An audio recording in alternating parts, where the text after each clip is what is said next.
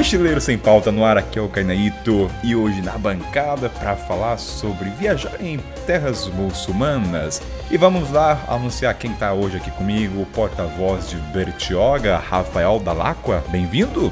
Salve galera, como é que tá? Tudo bem? Nosso querido âncora, que estava já na geladeira, mas ele tá vivo, ele só estava em processo de tornar tomate para pomodoro. Bem-vindo, meu querido tomate, de novo, nosso querido âncora. Salve, salve, mochileiros e mochileiras! Eu estou de volta, retornando para levantar essa âncora e navegar junto com o Mochileiro Sem Pauta. E nossa correspondente de Araras, Ana do Pela Galáxia, bem-vinda! Muito obrigada. Bom dia, boa tarde, boa noite a todos. Mas antes de subir a vinheta para o programa, temos que anunciar, eu quero palmas aí de todo mundo, viu? Temos o primeiro patrocinador desse programa, palmas aí de fundo, não sei como vai ser. E boa, boa, gente, ó, vocês estão presenciando. Aí, ah, outra coisa, né? Primeira vez gravando podcast do Brasil, olha, vocês estão presenciando, isso é inédito. Nunca gravei o podcast em terras brasileiras.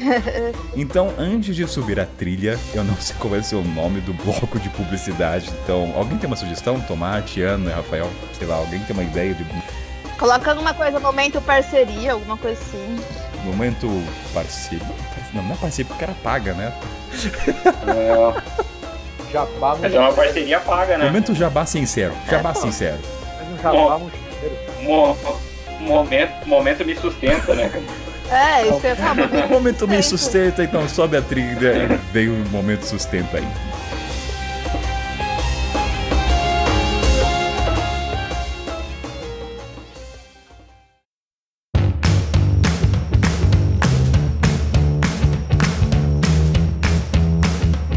Momento me sustenta, galera. Bem, provavelmente esse não vai ser o nome, pela primeira vez um bloco de publicidade, então tudo é novo ainda. Não sei como serão os próximos jabás da publicidade, mas quem está conosco hoje pela primeira vez no Mochileiro Sem Pauta é o produto do Igor Ivanovski, Marketing de Liberdade. Bem, como o próprio nome já diz, Liberdade. Ah, que liberdade, cara. Liberdade de várias esferas. É liberdade financeira, liberdade geográfica de você poder falar, eu quero trabalhar com a minha bundinha na Tailândia, no Camboja, no Zimbábue. Pô, tem coisa melhor que isso? Então também tem liberdade, não tem que usar o terninho, gravatinhas, usar toda aquela roupinha formosa. Mas aí como é que você consegue almejar essa realidade para ti? através do curso que o Igor oferece com todas as técnicas, com uma didática. Ah, Kainan, mas está falando isso porque ele está divulgando. Não! Se tem uma coisa que eu me comprometo com vocês, ouvintes, é a credibilidade em tudo que vai passar aqui. Então, assim, eu ponho minha mão no fogo, meu nome está em jogo.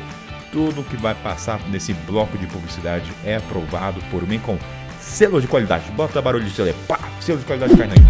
Ou selo de mochileiro sem palco, não sei como vai ser. Mas tanto que quando foi falar, o Igor falou, cara, vou querer divulgar. Falei, Igor, eu tenho que ver o produto, não vou colocar uma coisa que eu não conheço. E olha, gente, sem direto assim, sem muita enrolação, eu quebrei um preconceito sobre marketing digital. Como também tá pra coach, achando que todo mundo era picareta. Que tapa na cara que eu recebi. O Igor, cara, ele tem uma didática incrível, ele vai direto ao ponto, sem mimimi, todo o tempo lá do curso que ele oferece através do marketing de liberdade é direto ao ponto, entendeu? Então você vai entrar lá no www.marketingdeliberdade.com sem muita enrolação, entendeu? Então assim, Kainan dando assim meu selinho, vai lá que você vai encontrar essa liberdade geográfica de não ter chefe, de poder começar devagarzinho, né? Se você seguir, porque é aquela coisa. Tem, você tem que ter um puta comprometimento, porque assim, ferramentas todo mundo tem em todas as esferas. O cara, todo mundo sabe como emagrecer aqui, né, gente? Agora assim, você tá emagrecendo? então, é a mesma coisa, você tem todas as ferramentas na tua mão disponível pelo marketing, pelo curso do Igor, mas você tem que também ter, assim, executar elas, entendeu? Então tá lá, gente, marketing de liberdade, sem muita enrolação também. Então espero que tenham gostado desse jabá, né? Tô descobrindo ainda, não sei como é que vai ser no próximo. Você pode até sugerir, pô, Kainan, faz o, faz o jabá assim, faz o, ou chama o Igor, né? Sei lá. Entende? Mas é isso, gente. Então vamos começar o programa. Ui!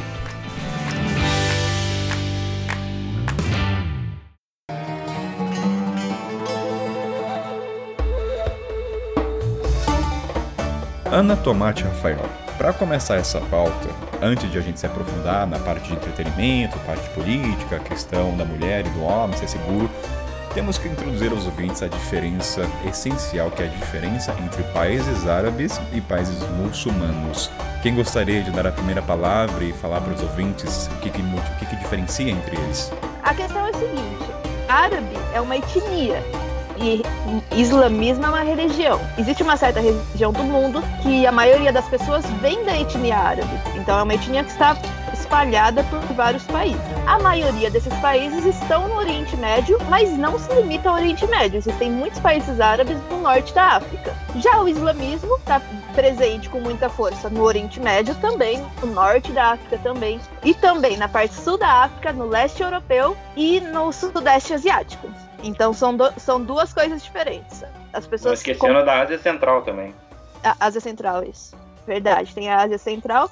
E as pessoas e... também confundem esses dois conceitos com o Oriente Médio. As pessoas usam muçulmanos, árabes e Oriente, e Oriente Médio como se fosse tudo a mesma coisa. No Oriente Médio não existem só árabes e não existem só muçulmanos. Existem pessoas de outras etnias, como os turcos, os curdos, os persas, e existem pessoas também de outras religiões, como os cristãos, os judeus. Acho que é legal também mencionar que o país de maioria, de, o maior país muçulmano do mundo não está no Oriente Médio, que é a Indonésia. Mas é maior do mundo pela quantidade ou qual, como é a classificação? Pela quantidade de habitantes. Quantidade de habitantes que seguem o islamismo. O maior. Indonésia, Índia e Paquistão, cara. Os três países em número de muçulmanos é a Indonésia, Índia e Paquistão. Eu, eu gosto de usar o jargão: nem todo muçulmano é árabe, nem todo árabe é muçulmano.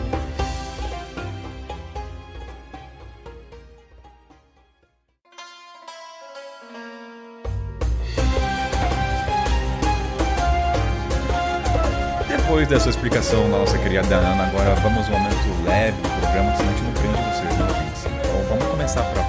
Ah, uma coisa que eu quero falar é o seguinte, gente. Quando a gente faz essa pauta, a gente sempre conversa antes dos bastidores. A gente pensa que a gente vai falar. E aí, nesse bate-papo, a galera falou: pô, o pessoal sempre atrela beber álcool como diversão. E o pessoal fala: ah, nesses países não tem bebida alcoólica. E a galera se perguntou: como é que a gente se diverte? É, vamos falar, vamos começar, gente. Então, como é que a gente se entretém nesses países? Quem quer dar a primeira fala?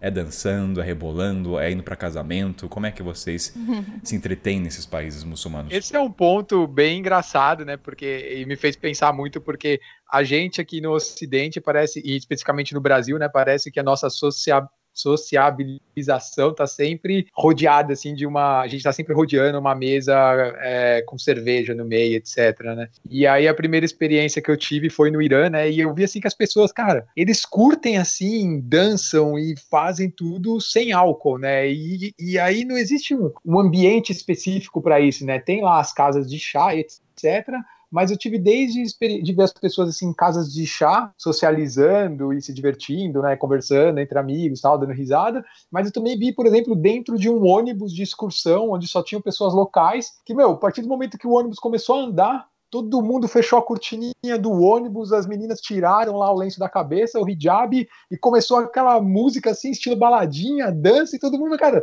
não pararam de dançar por horas, sabe, cara, e sem gota de álcool. Uhum. Acontece muito, eles, eles, celebram ou eles se reúnem muito em casas de narguile, de xixa, dependendo do nome. Então é um, é um hábito cultural que os homens, né, pelo menos em alguns, tipo no Irã, assim, na, na Turquia você vai ver mais homens fumando e confraternizando, mas sem álcool. Um exemplo sobre isso, Tomate, é, quando eu estava no Egito, agora no começo do ano, né, tava, ou no final do ano passado, no final do ano passado, mas tava rolando a Champions, né, e uhum. o Liverpool, se eu não me engano, é o Liverpool que joga o Mussalah, se eu não me engano, acho que é, né? Isso. É. Então toda vez que tinha jogo do Liverpool, esses caras, as casas de chás lá do Egito, elas ficavam lotadas, assim, cadeira na calçada. Muitas vezes eu vi cadeira no meio da rua, porque a galera assistia como se fosse um jogo da seleção, entendeu? Igual a gente assiste jogo da seleção no Brasil, porque o principal jogador lá do time era egípcio, né? E eles adoram, assim, então era uma, uma sociabilização. E aí eu chegava, trocava ideia com eles, falava que era brasileiro, mostrava que eu conhecia o cara tal, sabe? Pô, era uma festa, cara. Eles me chamavam, tomava chá com eles, fumava xixa, era muito maneiro. Lembrando que em alguns países você consegue encontrar álcool de forma ilegal, até feito por pessoas. No Irã você encontrava pessoas que faziam em casa ou compravam de, de alguma maneira, mas em outros países de maioria muçulmana você encontra álcool para vender em estabelecimentos normais. Por exemplo, na, na Ásia Central, no Uzbequistão, você encontrava cerveja, você encontrava vodka numa numas lojinhas, e até fui convidado para um casamento no Uzbequistão, e foi muito engraçado, porque era o primo de um amigo que eu fiz do, do Uzbequistão. Então eu estava com meu amigo na mesa e todos os familiares. E quando meu amigo, quando o pai do meu amigo ia dançar, meu amigo fazia um, um, um brinde comigo escondido porque o pai dele não podia ver ele beber. Quando meu amigo ia dançar, o pai dele chegava na mesa e fazia um brinde comigo porque o filho não podia ver. Eu falei, que hipocrisia é essa, né, cara? Vocês vão me embebedar? E fica um escondendo o álcool do outro. Ele falou, não, não, é melhor que ele não saiba. Ele deve saber, mas vamos deixar assim. E nesse casamento, a, a minha, meu grande objetivo, obviamente, era ver todas as danças típicas, os backs, mas eu também tentei não ser a maior atração de um casamento, mas é, eu não queria ser a maior atração do que, que os noivos. E foi uma, uma questão assim também, eu, eu não me sentia confortável em beber, por mais que tivesse o álcool, e todo mundo queria me ver bêbado. Eu, eu tava tentando não beber tanto, dançar, e aquela separação, homens dançando de um lado, mulheres do outro. Eu falei, cara, como é que vocês conseguem fazer isso sem bebida, né? Mas é... Eu tinha, é, eu tinha esse pensamento o tempo todo, Tomate. Eu ficava assim, eu olhava pros caras e falava, mano, imagina se essas porra bebesse. Cara, sim, sim, ia acontecer. Acho importante falar também que dos 50, mais de 50 países muçulmanos que existem no, no mundo, os que o álcool é realmente proibido por lei do governo é uma, são uma minoria. Então é coisa aí de, sei lá, 4, 5, é, Arábia Saudita, Iêmen, Irã, né, que, o, que, o, que o, o Gui falou, é, acho que o Bangladesh me parece que também é proibido. Enfim, são pouquíssimos estados, mas mesmo nos que são permitidos, as pessoas locais realmente não bebem por conta da questão da, da religião. E Ana, você nunca foi convidada para casamento? Opa! Eu acho que eu fui mais em casamento nos nove meses que eu passei nos países, nos países islâmicos do que na minha vida toda, sinceramente. E o bom acho que do casamento nesses países é que a gente não tem que dar presente. É, né? você só chega para comer. A gente é o presente, né? Bem, bem, é. Verdade. Allahu Akbar, Allahu Akbar. E Tomate, você falou que a galera queria te embebedar, queria te fazer uma atração. Como é que esse sentimento de você ser, a, a palavra não seria usado, mas ser usado como um troféu com um, um cara que te hospedou? Como é que você lida com isso? Como é que você vê esse lado o cara tá sempre com você? Pô, esse aqui é meu amigo da França, do Brasil. Você sabe que quando a gente é convidado para casamento, você não vai conseguir ficar quieto. Ele vai te apresentar para todo mundo naquela festa. Seja 10 pessoas, seja mil. Você vai conhecer o tio, vai conhecer o tio do primo, o tio do primo, do cunhado, enfim.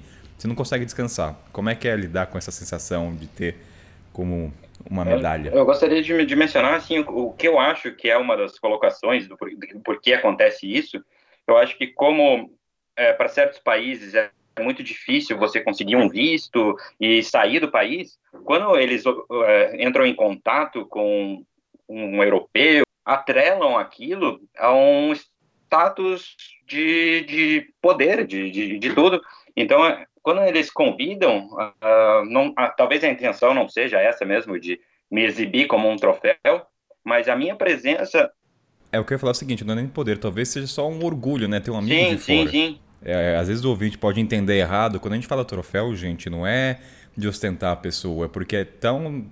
É você querer mostrar o teu amigo, entendeu? Para as pessoas, pô, eu tenho grande admiração para esse cara. É, é só para deixar claro para vocês sim. ouvintes que a gente não tá desmerecendo a palavra troféu. É, às vezes pode ter entendimento errado. É muito legal para um pessoal lá no Uzbequistão ter um brasileiro na festa de casamento deles. Eles falaram: caramba, um brasileiro aqui, cara, pô, por favor, passe por todo mundo, cumprimente todo mundo na mesa, venha dançar.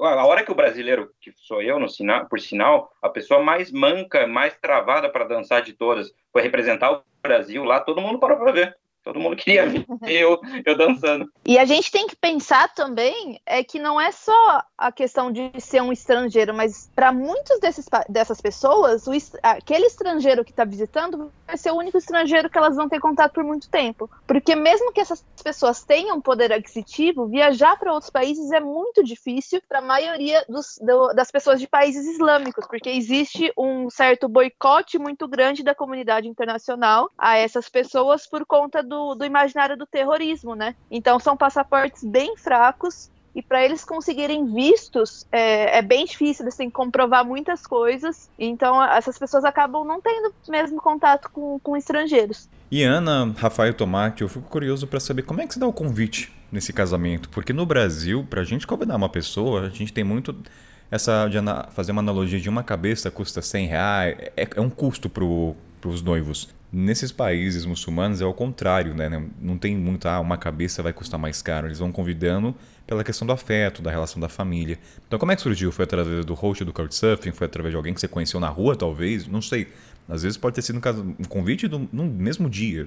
Vai que, né? Como é que surgiu? Foi bem isso, né? Lá tem essa questão que o casamento ele é feito pela comunidade para a comunidade. Então é todo mundo ajuda a cozinhar comida, todo mundo ajuda a comer, todo, todo mundo ajuda a organizar, limpar. No Irã, por exemplo, eu fui convidada, eu tinha chegado no meu couchsurfing, ele falou que um amigo dele queria me conhecer, então ele foi jantar com a gente num dia e nesse jantar ele falou: "Olha, amanhã o, o primo da minha esposa tá casando, você não quer vir no casamento com a gente?" Aí eu tipo, Tá, eu vou. E fui. E fui nesse casamento do primo da esposa do amigo do meu couchsurfer. Já na Palestina, uma outra situação também nada a ver, eu estava fazendo um trabalho voluntário lá, trabalho em troca de hospedagem, no Museu de História Natural da Palestina. E o chefe, o chefe não, né, o gerente do museu falou, ele era doutor, é, ele era, ele era pesquisador na Universidade da Palestina e ele falou que um dos, dos alunos dele estava se casando, se a gente não queria, se nós todos os voluntários não queríamos ir no casamento do aluno dele junto com ele. Então são tipo situações bem nada a ver, você acaba de conhecer a pessoa e ela te convida.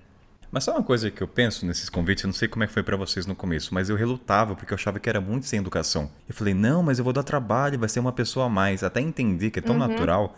No começo vocês aceitavam tranquilamente ou demorou? Porque eu, no, nos primeiros convites, eu não ia. Primeiro que eu pensava da questão do custo, também a questão assim, eu não tenho uma roupa decente, que no Brasil você não pode no casamento Sim, isso da roupa. É, eu só ia assim com calça em relação talvez em alguns lugares, né, mostrar o joelho, mas não é uma questão da religião, mas é ter uma calça jeans e uma camisa. Tá lindo, tá te lindo. E é, para eu entender que minha roupa que eu tinha ali, de, sei lá, uma camisa da Nike, uma calça e um tênis esportivo era o suficiente, eu falei, caraca, o conceito é outro. É, é, o importante para eles, o que eu senti assim, esteja lá. Simples é, assim. Kainan, nesse caso eu tenho um exemplo bem inusitado para te dar, cara, para você ver como que o que importa, é, é, para figurar mesmo que o que importa ali para eles é a sua presença, né, cara? Eu tava lá no Cairo, ficando lá no apartamento do Nag, né? O Nag, assim, só exemplificando, é um cara que coincidentemente ele tinha hospedado o Kainan alguns meses antes, ou um tempo antes de eu ir, de eu ir lá pro, pro Cairo, e aí ele morava num bairro que era bem periférico, assim, lá no Cairo, né? Ficava bem afastado do centro, e aí um dia dia, à noite, eu voltando lá para casa do Nag, tava andando ali naquelas ruelas ali, já quase chegando na, no apartamento dele, né? E de repente eu vejo uma música alta, assim, tocando, sabe, cara? Cara, e eu tava assim com roupa do corpo, né? De, de calça jeans, de calça, de calça, né? Porque lá no Egito todo mundo usa calça e tal. Então eu tava de calça, assim, mas roupa do dia inteiro, sabe? Do dia inteiro de rolê ali e tal. Aí eu escutei uma música alta, cheguei perto assim, e eu vi que tava rolando uma festa. E era uma festa meio que na rua, sabe? Tava fechado algumas ruelas, algumas vielas assim, estavam fechadas e aí tava rolando essa festa lá, né? E eu fui entrando assim, né? Porque até então eu não tinha percebido que era uma festa, sabe? Eu achei que tava rolando alguma coisa na rua mesmo, né? Algum evento e tal. Quando eu cheguei bem lá no meio, era um casamento, cara. Então isso exemplifica muito isso que a Ana falou, né, da, do casamento ser uma coisa da comunidade para a comunidade, né? Porque era um casamento ali do bairro e eu acho que tava todo mundo do bairro ali naquela, naquele evento, tal. Né? Cara, e a hora que eu cheguei ali, não foi que veio assim alguém falando para eu ir embora ou que era uma festa, etc. Não, cara, já chegou umas quatro, cinco pessoas assim em volta de mim, cada um me puxava de um lado a falar comigo e fazer eu dançar, e um vinha colocava um sanduíche na minha mão, outro vinha me dava um, um refrigerante, e, e, quando eu vi eu já tava ali no meio, dançando com eles, etc tal, e, eu, e depois eu não conseguia ir embora, cara. Eu tava cansado depois de um dia de rolê inteirinho e tal, e os caras ali, tá, e tinha esse negócio aí também que o, que o Tomate falou, sabe? Tinha cara, o cara que foi o primeiro ali a me abordar, né, falar que era um casamento e tal, o cara ele ficava assim do meu lado, lado como se fosse, ó, esse daqui é meu amigo, cara, esse daqui é meu amigo. Tem alguém pra falar comigo, o cara ficava meio assim, ciumado, entendeu? Cara, sai fora, sai fora e fala pros outros. Uhum. Então é, é muito doido, cara, como as coisas acontecem. Esse tipo de história me enche de alegria, porque se a gente pensar no Brasil é totalmente oposto. Ah, o cara né? te enxota, né, cara? Uhum. Te enxota, contrário, é. sai daqui. Não, tinchota, o cara vai falar que custou mais 50 salgadinhos ou uma taça de champanhe. Nem pode entrar, né? Porque é, você sim. fecha o, o buffet e tá ali o, o número de cabeças que pode entrar. Tem que levar o cartãozinho de presença. Não, e a questão da vestimenta também. Se cartãozinho, se não tiver também ah, o traje fino não entra. Olha o quanto a gente é opressivo, né, Ana? É, é uma, piada, é uma piada interna, tá, gente? Que logo, logo vocês vão entender, tá bom? Para não ficar fora de contexto. Tem outra coisa também nos casamentos que eu acho que os meninos não experienciaram tanto, porque vocês foram no casamento com a pessoa que te convidou para ir no casamento. Eu, como a grande maioria dos meus anfitriões, eles eram homens, quando eu ia pro e os casamentos são divididos, né? A parte de homem e a parte de mulher. Quando eu ia pro casamento, eu chegava lá e ia pra parte de mulher. Então eu me separava da pessoa que me convidou. Mas isso não significava que eu ficava sozinha. Isso, apenas em um casamento tinham pessoas que falavam inglês assim, num nível razoável. Sempre tinha alguma mulher ali da família acabava me adotando, ou uma ou várias, né? acabavam me adotando e aí traziam comida, me levavam para passear, me levavam para dançar com elas, me convidavam para fazer um monte de coisa, pegavam o Google Tradutor para tentar me explicar alguma coisa. E aí é, é literalmente alguém que eu tinha acabado de conhecer e que to totalmente me adotou ali naquela, naquele momento, naquele ritual, né? Que o casamento não deixa de ser um ritual, e quis que eu participasse, mesmo eu sendo uma pessoa estrangeira, né? Uma pessoa de fora da cultura. Aliás, Ana, isso daí me traz uma outra reflexão que dá para fazer um paralelo com a questão da bebida que a gente falou, né? Você chega numa festa, num evento desse jeito, normalmente é separado homens de mulheres, né? Principalmente nos países mais conservadores, tal, né? E também aquele negócio que tá todo mundo se divertindo sem estar tá pensando em pegação, né, em azaração, aquelas coisas, né, cara? Tipo, você vai num rolê desse aqui no Brasil, você fala, né, caramba, tem só cueca aqui e tal, como é que esses caras estão tudo aí juntos, se divertindo e tal, né? E lá, meu, é um negócio natural, é muito na boa, assim, sabe? Os homens curtindo ali do lado deles, as mulheres curtindo ali também e tal.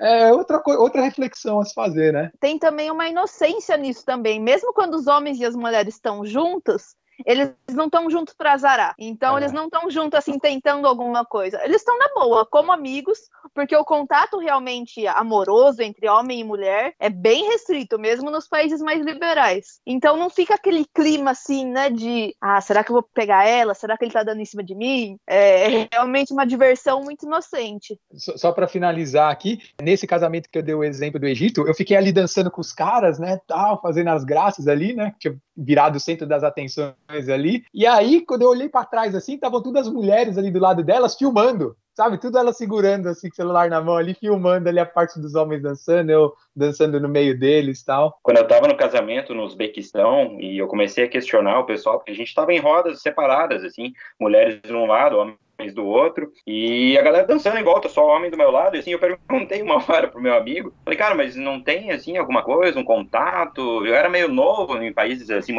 de maioria muçulmana, falei, mas não tem, assim, uma dança homem-mulher, nem que seja não se tocando, e o primo do, desse, desse meu amigo ouviu, e falou, não, não, então me diga de quem que você gostou, que se você quiser eu posso falar com o pai dela. Eu falei, não, calma, cara, não, não é pra tanto assim, né? pra dançar, pra dançar, Tomate. Eu falei, não, não, não, calma, tô, tô, tô, tô bem aqui dançando com vocês. Allahu Akbar, Allahu Akbar. Outro ritual muito interessante casa do casamento, e essa é da parte das mulheres, né? Isso eu vivenciei num casamento do Marrocos, que na verdade eu tinha ido fazer um tour pelo deserto do Saara, né? Era um tour de três dias.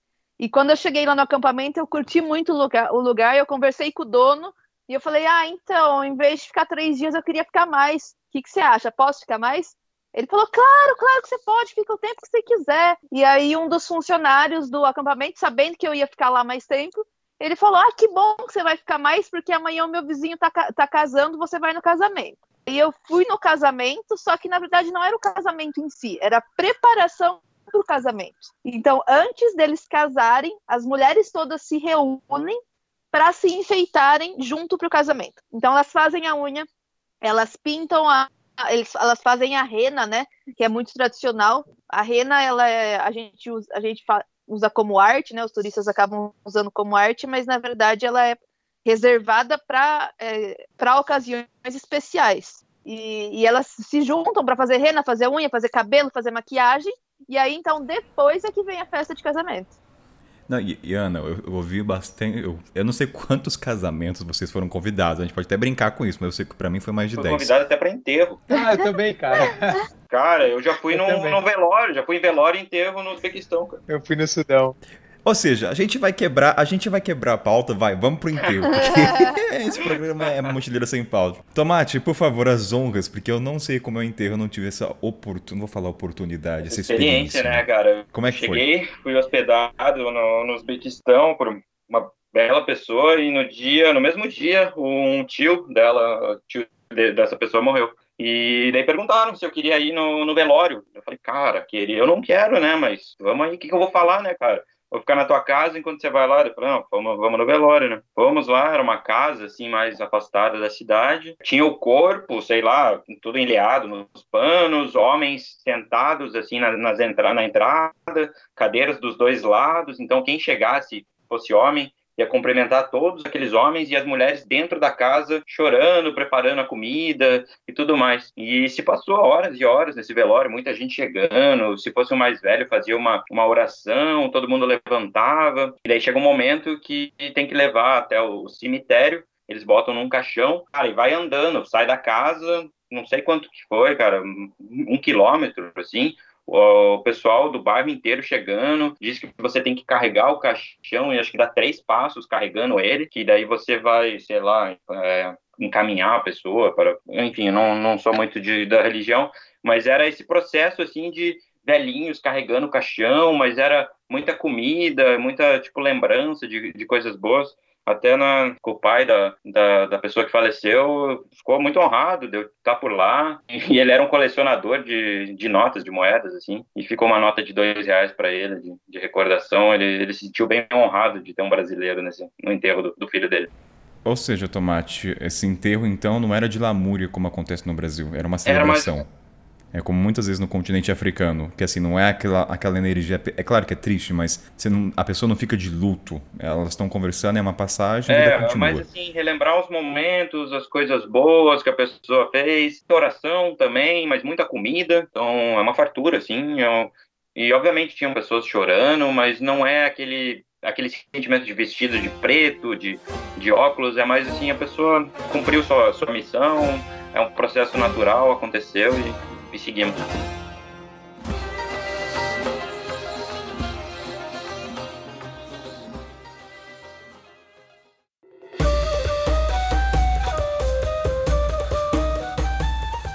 Seguinte, galera, depois de muito casamento, né, vocês viram que vale a pena ser convidado, então dê seu jeitinho aí para ficar próximo de alguém.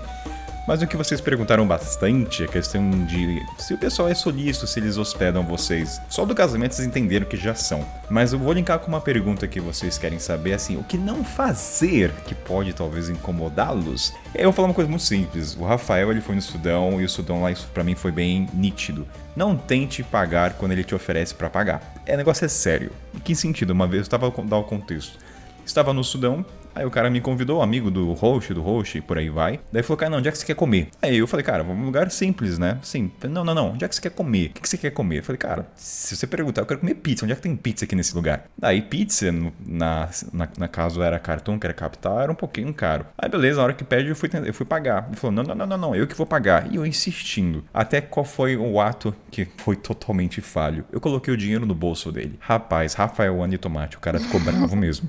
Não foi aquele, não, não preciso. O cara ficou realmente. Foi uma ofensa para ele. E ele, assim, eu lembro que o tom era sempre amigável. Falou, cara, nunca faça isso quando alguém do Sudão te oferece e você coloca. Isso é uma ofensa muito grande pra gente. E isso nunca tinha acontecido. Mas naquele dia eu aprendi, caramba, se alguém levar risco a sério. Eu não sei, tem um termo para isso, que se tiver alguma pessoa que segue a risca, que você vai no lugar islâmico, eles têm a regra dos três dias de hospedagem. E no Sudão isso foi bem evidente. Então, assim, naqueles primeiros dias com esse cara ele pagava tudo para mim e não deixava. Vocês passaram também por essa situação do acolhimento durante três dias, o cara não pagar? Ou também se cometeu que nem eu, deu dinheiro no bolso, enfiou ali, o cara ficou bravo? Ou só aconteceu Total. comigo? Uma vez, inclusive, eu queria pagar, a pessoa não deixou, aí o que, que eu fiz? Bom, se ela não deixa eu pagar, eu vou comprar alguma coisa e levo de presente, né? Aí comprei umas frutas no mercado, levei para casa da pessoa. Ela ficou super brava. Porque para eles meio que foi uma ofensa, sabe? Deu, tipo, tá trazendo aquele alimento ali. É como se o que eles estivessem dando para mim não fosse suficiente. Eu não tive esse dos três dias, mas tentei pagar várias vezes e eu me sinto incomodado quando as pessoas estão me pagando. Obviamente tem o um lado bom, que eu não tô gastando dinheiro, mas, pô, uma pessoa assim que normalmente ele vai ter menos recursos e tá gastando comigo. Mas aí o que acontecia também muito era. Eu fui hospedado no Irã, por exemplo, em, na casa de pessoas, e eles me levavam de casa em casa, né? Eu vou na casa do tio, vou na casa da tia, vou na casa do vô. Cara, em cada casa eu tinha que comer. E eu falei, não, cara, mas eu não quero mais comer. Não, por favor, cara, faça. Vai ser uma desonra para essa casa se você não comer. Nem que seja uma maçã, assim, pega alguma coisa, cara. Cara, e teve dias que eu tive quatro jantares, simplesmente. Não tinha o que fazer. E se eu falar que eu saí de um casamento no Irã e fui levada para jantar na casa dos pais da pessoa que me convidou para o casamento? Como se não fosse suficiente tudo que a gente tinha comido no casamento. É tanta hospitalidade que tem uma hora que gerou incômodo, não? Com certeza, com Sim. certeza. Tem, hora, tem horas assim que você, você. Todo mundo precisa de um momento sozinho do momento, sei lá, para você refletir, fazer o que, que você quer. E em países muçulmanos é difícil ficar sozinho. Cara, eu parei de fazer couchsurfing no Irã por causa disso. É, é, entre aspas, assim, um problema bom, né? A, a, pessoa, ela fica tanto ali em cima de você o tempo todo, o tempo todo, né? Mesmo quando ela não tá com você ali fisicamente, fica te mandando mensagem, preocupada, etc. Que eu só fiz couchsurfing em Teherã mesmo e eu falei, ó, nas próximas cidades eu vou só fazer hangout com a galera mesmo, sabe? encontrar em restaurante, encontrar para fazer alguma coisa tal, mas eu vou evitar de ficar na casa das pessoas é, por esses dois motivos. Um, da pessoa querer pagar extremamente tudo para você, e às vezes eram pessoas que, tipo, que você via que eram pessoas muito simples, mas que dava ali o, o que ela tivesse ali para compartilhar com você, ela ia compartilhar e fazer a questão que você pegasse e tal,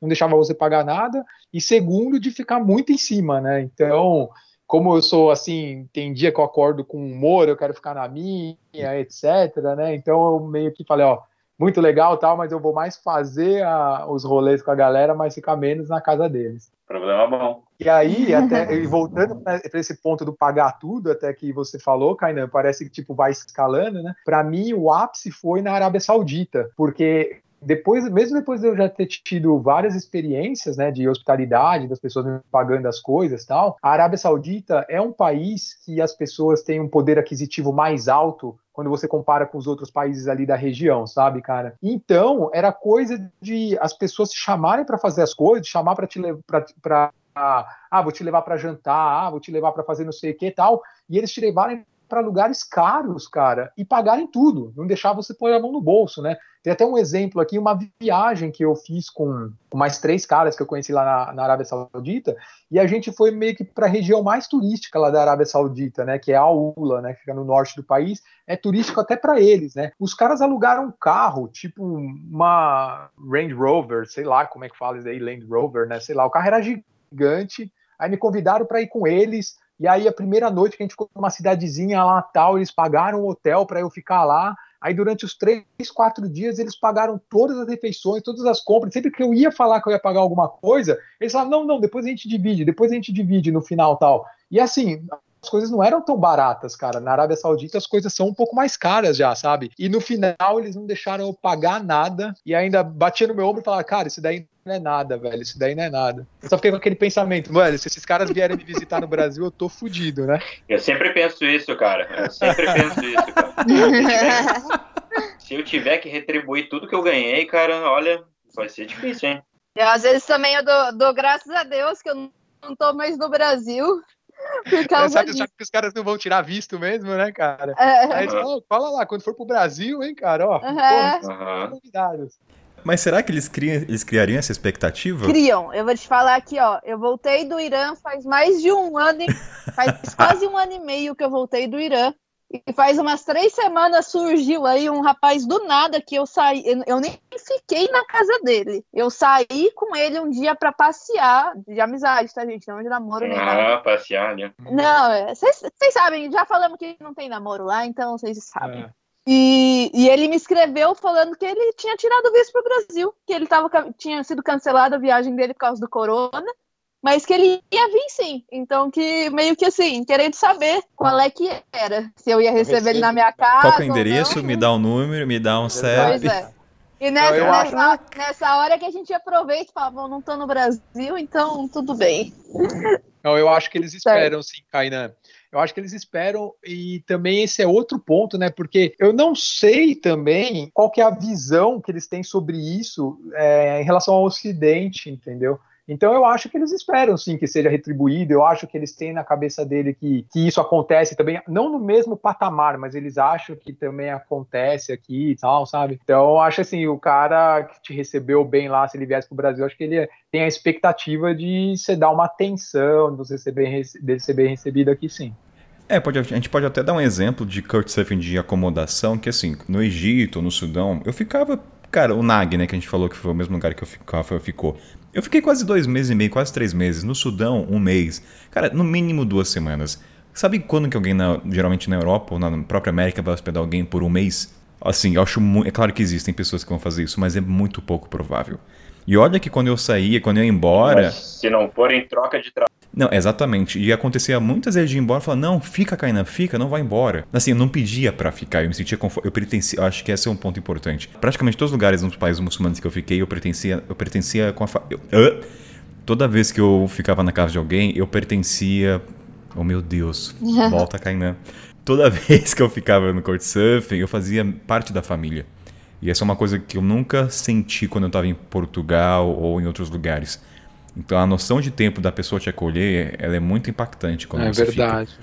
Eu não sei uhum. se vocês também passaram um bom tempo. Não, eu fiquei. Se você eu... falar assim, cara, eu preciso passar uma semana. Essa última, no finalzinho da minha trip, né, que acabou por causa da pandemia lá, quando eu tava na Arábia Saudita, quando decretou o lockdown lá na Arábia Saudita, eu tava fazendo couchsurfing, né, e aí eu tava ficando na casa de um egípcio que mora lá na Arábia Saudita, né. E aí eu falei pro cara, eh, assim, a gente não sabia quanto tempo ia ficar fechado ou nada, né? Naquele momento ninguém sabia nada. E aí eu falei, Ahmed, posso ficar aqui mais duas semanas, né? Mais, é, por mais tempo, etc. Aí ele falou, cara, fica quanto tempo você precisar. E eu, naquele momento. E é sincero acha, isso, né? É sincero. Eu acabei ficando com 50 é. dias uhum. na casa do cara. 50 dias. E foram 50 dias, igual você falou, Kainan, 50 dias que precisava ir no mercado, o cara não me deixava pagar nada de mercado, cara. Tipo, eu tava morando na casa do cara, já não tava lá mais como um, um visitante, entendeu, cara? Porra, o cara pagando tudo de mercado e pagando, não deixou pagar nada, nada, cara. Tipo,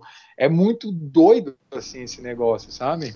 E quando a gente compara com os nossos padrões brasileiros, a gente que a gente vê tá no, quase numa escala negativa. Se tem uma coisa que eu aprendi nesses países muçulmanos de acolhimento é tentar fazer a mesma coisa aqui no Brasil. Se o cara quiser ficar um mês, cara, o cara fica, porque o que a galera me retribuiu pelo tempo que eu fiquei em casa um apreço que pague. Eu voltei com essa mesma com cabeça, cara. É, de hospitalidade, de receber as pessoas bem no meu país, sabe, cara? Eu botei também com uma cabeça de ser menos egoísta. A gente, não egoísta, mas individualista, sabe? Olhar mais para a comunidade, se importar mais com os outros. É, aconteceu várias vezes assim de estranhos estarem comendo alguma coisa, tipo no, na van ou no ônibus. Então a pessoa abre um pacote de bolacha, aí do nada ela oferece para o ônibus inteiro uma bolacha. Exatamente, é incrível. Vai comer, incrível. vai comer uma bolacha cada um. No final ela vai terminar o, vai terminar o pacote da bolacha que é. era dela e ela vai ter comido só um, mas mesmo assim eles oferecem. Então acho que... Eu vou dar um exemplo, ah, desculpa Ana, eu vou dar um exemplo dessa coisa de não tá muito na pauta, mas que faz jus ao programa. Que foi na Uganda, essa coisa de dividir comida. Eu, eu, eu, vou falar que antigamente eu não gostava de dividir, não. Eu fingia, tá? Que ninguém gosta. No Brasil, ninguém gosta de dividir bis, oh, Yakult, seja o tamanho que for. Ah. É, tipo assim, não, não, não. De, na minha criação, não, não, não, de, você é meio tendencionado a não dividir, né, cara? Então, o que eu quero dizer é o seguinte, Tomate. Eu dividia, mas lá dentro, no fundo do coraçãozinho, eu não queria. Entende? Eu sempre dividia. Mas o que aconteceu foi um ponto marcante. Eu tava na Uganda, que era uma ilha. O ponto foi, eu tinha comprado pipoca para mim e o garotinho que ia pilotar o barco. Comprei quatro pacotinhos para ele, que ele, eu fiquei próximo, eu pegava o barco direto. E quando eu dei para ele, automaticamente. Ele nem parou, cara. Ele pegou e distribuiu para todos os amiguinhos em volta. Aquilo me comoveu muito. E eu falei, caralho, eu sou muito egoísta com comida. E assim, isso foi reforçando que o Uganda não tinha ainda passado em países muçulmanos. Aí no Sudão, cara, isso aumentou. No Egito, muito mais. Tanto que assim, nos últimos momentos, quando ia alguma comida local de rua, Eu pedia uma coca, se tinha alguém do meu lado que não tomava, eu oferecia, cara. E hoje é natural isso, esse movimento. Entendeu? O ponto é assim, uhum. você faz por obrigação, por uma questão da sociedade, falar, cara, você tem que oferecer e recusar também pelos modos.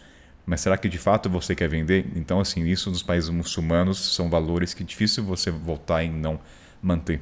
Entendeu? É você começa mesmo. a lembrar de todos os é. hosts é. Perfeito, ah, cara, Você oferece já esperando que a pessoa não vai, não vai, não vai aceitar. Exatamente. Uhum. Cara, se a gente for né, se aprofundar nesse assunto, dá pra fazer um podcast só sobre isso, cara, porque são tantos exemplos e coisas do dia a dia, né, que pra gente são. Depois vai ficando normal, né, mas no começo, assim, é... é... impressiona muito, assim, essa bondade, assim, né, deles, né. Uhum. É muita, é muita bondade. Acho que um ponto é. que a gente não mencionou também, e a gente falou em off, da questão do, do Alcorão mencionar que a pessoa, quando tem um hóspede e ela trata o hóspede da melhor maneira possível, ela vai ser retribuída, sei lá, em dobrado, triplo, triplicado. Então, é uma coisa que vem já de, de ensinamentos, assim, deles talvez ajude assim nesse, nessa hospitalidade exacerbada. E lembrando que isso daí que você falou, Tomate, lembrando que isso é potencializado na época do Ramadã, né? Porque eles acreditam uhum. que quanto mais boas ações eles fizerem durante o Ramadã, que é um período que os portões dos céus estão abertos, tal, então que eles vão ser mais recompensados ainda, né? E esse era o período que eu tava lá na Arábia Saudita agora, entendeu? Então, assim, realmente é, é absurdo, é um nível de hospitalidade, de generosidade, assim, que eu nunca tinha visto igual, a não ser nesses países, entendeu? E aliás, deixa eu ir um pouco mais fundo ainda.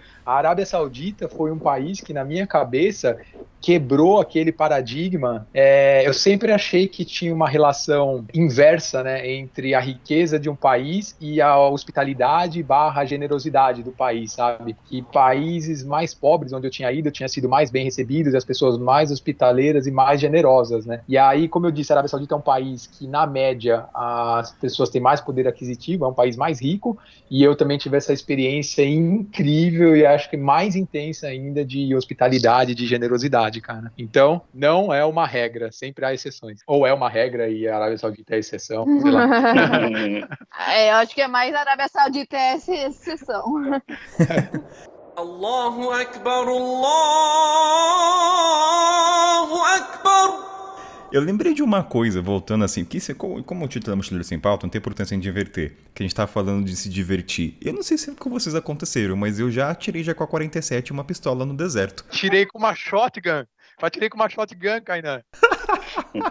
Ah, onde, onde que foi isso? Não, como é que. Não, peraí, a gente, isso aqui, só pra dar um contexto pro ouvinte, é, é, legalizado, tá? Eu não sei pro Rafael, mas não é uma coisa legal. Rafael, por favor, agora eu quero saber uma shotgun, tô até com inveja agora. Eu não sei se era legalizado, não, cara. Eu tava fazendo um, um rolê no Irã, deserto do Irã, e, e, era um rolê que eu tava só com pessoas locais, cara, porque eu tinha feito um. um cara, posso falar hangout em português, cara? Uma saideira, sair com os amigos. Eu tinha feito um rolê lá com uma amiga minha lá na, em e aí ela me convidou, foi pelo Couchsurfing também, né, o hangout do Couchsurfing, e aí ela me convidou para fazer uma viagem pro deserto, né, um deserto que ficava ali próximo de Kashan e tal, e aí foi um, eu topei na hora, né, cara? E era um programa que foi só com pessoas locais, né? Um ônibus só locais. Foi esse mesmo ônibus que eu falei no começo, onde rolou as festas, a galera dançando e tal, papá, né? Aí, num determinado momento, o ônibus parou no meio do deserto tal, né? A gente ficou lá brincando nas dunas, etc. Blá, blá, blá, Cara, eu comecei a andar ali sozinho pelo deserto, tal, me afastar do ônibus, etc. Comecei a andar, comecei a andar, passar numas dunas, tal, tal, tal. Aí o ônibus se moveu, o ônibus saiu do lugar que ele estava antes e foi para outro, né? Depois eu descobri isso, que quando eu voltei, eu vi que eu tava perdido perdido ali no deserto, sabe? Aí no que eu tava, no lugar que tava o ônibus, tava um carro, um 4x4, assim, e tinha tipo uns 4, 5 caras assim, nesse 4x4, assim, né? Eles estavam estacionando lá e os caras estavam, tipo, atirando, assim, num. Tipo, tinha uma garrafa, uma lata, alguma coisa, os caras atirando, né? Aí eu vendo de longe aquilo, comecei a me aproximar dos caras tal. Velho, ninguém falava inglês, etc. Mas a hora que os caras viram gringo, cara, chegaram assim, já fizeram aquela festa, quê. Eu tava nem entendendo nada que tava acontecendo. O cara já deu a shotgun na minha mão. Toma! O quê? Aí apontando assim pra eu atirar ali na latinha tal, né? Não sei o quê. Aí eu ainda falei, sério? Ele é, é ali, não sei o que tal. Aí o cara, tipo, com mímica me falando pra eu segurar com muita força. Tá? Cara, eu nunca tinha tirado uma arma na minha vida antes, de verdade. Assim. me senti o Schwarzenegger, tá ligado, velho? Exterminador do Futuro. Coloquei a shotgun ali, apoiei no ombro assim e tal. Buf, dei um tiro, né? Logicamente foi o tiro mais torto que eu já vi na vida. Sei lá pra onde. Né? Não, ficou três dias doente. Eu consigo imaginar a carinha do Rafael de criança nesse momento. O sorriso malicioso. Não, e, e ainda tem mais, só que nesse momento, na época eu não usava Instagram, essas coisas, né, então eu não registrei tudo isso, né? E aí, beleza, tirei, fiquei ali, aí os caras, os caras tirando foto comigo, cara. colocava a arma na minha mão, assim, e tirava foto, e nós quatro lá, né? Acho que eles estavam em quatro, então nós cinco e tal. Aí depois disso, eles falaram, não, com mímica, assim, também meio que deram a entender, vem aqui que nós vamos te levar no seu ônibus, entendeu? Seu ônibus foi pra lá tal. Aí eu entrei no carro com eles tal, né? E eles foram levar até o ônibus. Aí nesse momento eu comecei a gravar um vídeo, né? Ah, olha aqui, tô com meus amigos aqui, não sei o quê. Mano, os caras não entendiam nada que eu tava falando. Aí o que, que eles pensaram? Vamos mostrar a arma, tá ligado? Aí o cara pendurado assim no jeep e tal mostrando aquela shotgun, assim, como se fosse um troféu, tá ligado? Cara, é um negócio que não dá pra você chegar e jogar do nada na internet, né? Imagina se eu chego ali e posto aquilo fora de contexto, tô no Irã, achei esses caras aqui, os caras casaram, mataram, aí vão achar terrorista mesmo, né, cara? O meu foi no Sudão. É muito. Cara, eu tava dando risada porque foi um momento inesquecível. Eu nunca tinha tirado também. Eu tava com o Kurt Surfing, era só jovens, 20 anos. Ele falou, cara, você já atirou? Nunca. Eu falei, como assim? Você nunca atirou na vida? Eu falei, cara, não. No Brasil não é comum atirar, ter uma arma. Cara, a gente foi com Depende um carro, da região, né? É, que é bem região é, é, é. Assim, eu quero dizer assim, não existe turismo. Vamos ali com os amigos, vamos de entreter e atirar ali no quintal. No deserto, principalmente. Daí a gente foi no carro. Meu, eu lembro que no porta-mala tinha uma. Eu, lembro, eu não sou entendo muito de arma, mas sei que tinha duas AK-47, tinha duas pistolas, não tinha shotgun. Infelizmente, tá, Rafael? Acho que shotgun é um pouquinho pesado. Mas, cara, é assim, de atirar. Era no deserto, os caras colocam também latinha e fica atirando e se divertindo, cara. E tira, atira pro alto. É muito surreal esse tipo de entretenimento pra galera. Então, assim, é só para responder a pergunta do que, que o pessoal faz pra se divertir. Tá aí, gente. Vai no deserto e atire. Encontre um grupo de jovens. Eu também não tenho registro, porque, sei lá, eu tava despreparado para esse momento.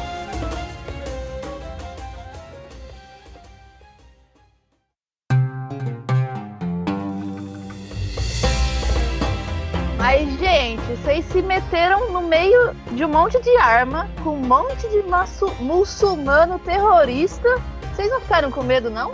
Eles não tinham a intenção de explodir vocês? Como é que é essa história aqui? Aqui a gente só escuta que eles são violentos, que eles odeiam os ocidentais, que eles querem matar todo mundo. Não é assim Isso... que as coisas funcionam? Isso é uma coisa que eles perguntavam muito para mim, assim. Você, você achava que a gente era homem-bomba? Você acha que a gente era terrorista antes de vir para cá? Então eles têm um, um, conhecimento da imagem deles pro resto, pro mundo ocidental, assim. E eu pelo menos não atirei de shotgun não, mas não, não, não encontrei terroristas também. Bom, eu não tinha muita opção, eu tava perdido ali no deserto, né? Era entregar na mão de Deus, né, cara? Nunca passou pela minha cabeça. Não, nenhum momento. Não, nenhum momento. Pra mim também não. Vamos aprofundar, Ana, nesse tópico que o pessoal pergunta de segurança? Era exatamente essa a minha intenção. Principalmente para falar do meu ponto de vista, né? Vou dar uma, uma coisa meio. É, momento. Centro, momento. momento egocêntrico, porque eu sei que se vocês falarem, o pessoal vai responder: ah, mas vocês foram porque vocês são homens. Pra é, ver uma mulher é lá. Então, deixa eu perguntar, então. Momento Ana. Musiquinha pra Ana de trilha, então coloca vírgula. Ana, você como mulher, você se sentiu insegura viajando sozinha? Por favor, eu quero, eu quero, uma, eu quero que você discorra muito bem para as mulheres que estão ouvindo, estão com receio de viajar. Então, assim, motive elas a viajar para esses países muçulmanos e falar também. E você pode até linkar da mulher opressora. Fica a Lavontena. Agora a bancada é toda sua. É, fica, ficaremos quietos aqui. Você tem todo o tempo do mundo. Muito obrigada pela, por me passar a palavra. Eu, em todas essas viagens pelos países muçulmanos da Europa, da Ásia e da África, é, em nenhum momento eu me senti mais insegura do que em qualquer outra viagem para a América Latina ou para a Europa. Então, eu não vou falar que é totalmente super tranquilo para uma mulher viajar pelos países muçulmanos, mas simplesmente porque uma mulher ela vai se sentir ameaçada em alguns momentos em todos os lugares do mundo. Mas desses países eu senti até em algum momento muito mais tranquila do que nos países ocidentais, por conta do que a gente já falou aqui, as pessoas não têm a intenção de namorar, de dar em cima de você, elas não têm a intenção de beijar, transar, nada do tipo. Então, o clima acaba ficando muito descontraído. E também o, o, outro ponto que a gente já falou, que é o ponto da hospitalidade. Então, todo mundo lá, eles vão tentar te ajudar. E se eles veem que é uma mulher viajando sozinha, eles vão tentar te ajudar mais ainda. Talvez até para uma ideia que vem assim do machismo, que a mulher é um, um sexo frágil, que a mulher precisa de ajuda, mas que nesse contexto, para uma mulher viajante, acaba sendo é, positivo, né? Então eles vão ser dez vezes melhor, dez vezes mais cuidadosos, dez vezes mais preocupados com você do que eles seriam com um homem. Ana, uma pergunta. Sim. Você falou que o homem não tem a intenção de relacionamento. Mas assim, o homem, ele. Minha, minha dúvida é, ele talvez tenha assim a intenção, mas ele tem um respeito com você. Não pode ser isso? Porque quando ele vê uma estrangeira, ele queira ou não esteticamente, outro contexto, ele quer se aproximar, só que ele sabe o limite dele, ele não vai tocar em você, ele vai. Porque a questão da mulher nos países muçulmanos exige muito respeito. Também não tem essa vertente? É, isso é verdade. Isso que você falou é uma verdade que a mulher é, é muito respeitada também, né? Esses limites são muito respeitados. E assim, vai ter o homem que ele vai tentar se aproveitar, principalmente porque ele associa a mulher do Ocidente alguns homens, né, associam a mulher do Ocidente com uma mulher que vai beijar, vai transar, vai namorar. Então ele vai tentar a sorte dele. Mas a grande maioria dos homens eles não vão, porque eles não é só a religião que limita eles, mas eles acreditam mesmo, né, dos motivos que está limita, que, pelos quais eles estão sendo limitados. Então eles não querem se envolver com mulher antes de casamento, eles eles realmente acreditam que é pecado e tudo mais. Só para resumir, né? você, na verdade, não é que não tem, que não tem o assédio ou que não tem esse tipo de coisa, né? Acontece também, assim como acontece aqui no Brasil, assim como acontece em qualquer outro lugar do mundo, né? Esse é o maior ponto, né? Você precisa tomar um cuidado a mais por causa a disso. Mais. Você vai ser assediado, vai acontecer as mesmas coisas, igual uhum. você, igual poderia acontecer aqui no Brasil, então, portanto, você deve tomar os mesmos cuidados. Hum, boa parte do tempo nem, nem o assédio acontecia. Principalmente uhum. porque, como eu disse, é, algumas pessoas, principalmente das áreas turísticas, né, eu senti muito isso. Nas cidades mais turísticas, eles têm muito essa coisa com a mulher ocidental, então de dar em cima da mulher ocidental. Só que eu, quando eu estava nos países muçulmanos, eu sempre me, tentava me vestir, não só nos países muçulmanos, todos os países que eu vou, eu tento me vestir como os locais, que é mesmo para me mesclar ali aquele ambiente, não chamar atenção e tudo mais. No caso dos países muçulmanos, isso envolvia uma roupa mais larga e o uso de véu por total opção minha, não por, por nenhum tipo de opressão. E aí, quando eu, eu vesti o véu, que, que eles realmente evitavam dar em cima, porque também o véu é visto como algo sagrado para eles e tudo mais, é um símbolo, né? Então, aí que realmente assédio zero. Ana, no caso, quando você utilizava o véu, qual era a principal razão? Era para evitar esse tipo? O que, que te norteava a usar o véu? Para você passar mais desapercebida? Ana, em outras palavras, por que, se, que você se submetia a essa opressão dos homens muçulmanos contra as mulheres? Cara, foi muito engraçado, né? Porque no Irã, na verdade, é o único país que você é obrigado dos que eu viajei, né? Que, que você é obrigado a vestir o véu, em outros todos são opcionais. E quando eu cruzei a fronteira do Irã para o Iraque e Kurdistão, eu, assim, a primeira coisa que eu fiz é vou tirar o véu. Ranquei o véu na hora, né? Fazia já um mês que eu tava vestindo o véu direto. E aí, na primeira cidade que, que eu fui do Iraque, já levei um tapa na cara, né? Porque eu, a minha anfitriã me deixou no mercado local e lá eu saí sem véu. E aí eu percebi que as pessoas me olhavam muito não pra, no sentido de assédio, mas no sentido de olhar, porque eu chamava atenção, eu era diferente ali, né? Então eu tentava conversar com as pessoas da maneira que eu vinha fazendo no Irã, e as pessoas meio que estavam apreensivas comigo. E aí eu sempre tinha o véu na bolsa, né? Para caso fosse em alguma mesquita. Nas mesquitas, sim, é obrigatório uso de véu. E aí eu falei: quer saber? Eu vou colocar o véu. Deixa eu ver uma coisinha aqui, rapidinho. Aí eu coloquei o véu e assim, instantaneamente a minha relação com o ambiente mudou completamente. Eu parei de chamar tanta atenção e as pessoas que eu abordava para conversar, elas se sentiam muito mais confortáveis. Então, tanto homens quanto mulheres. E foi aí que eu percebi, putz, então, tipo, com o véu, primeiro, eu não chamo tanta atenção, e segundo, as pessoas estão mais abertas para conversar comigo. E aí, a partir do, do Iraque e Kurdistão, eu comecei a usar véu em todos os países muçulmanos que eu fui. E eu sempre observava muito o entorno, né? Por exemplo, no Marrocos, algumas cidades que eu fui, as, a maioria das mulheres não usavam. Aí que eu tirava, eu tirava o véu. Então eu comecei a fazer aquilo que as mulheres locais estavam fazendo. A maioria está usando véu, vou usar véu. A maioria não está usando véu, não vou usar o véu.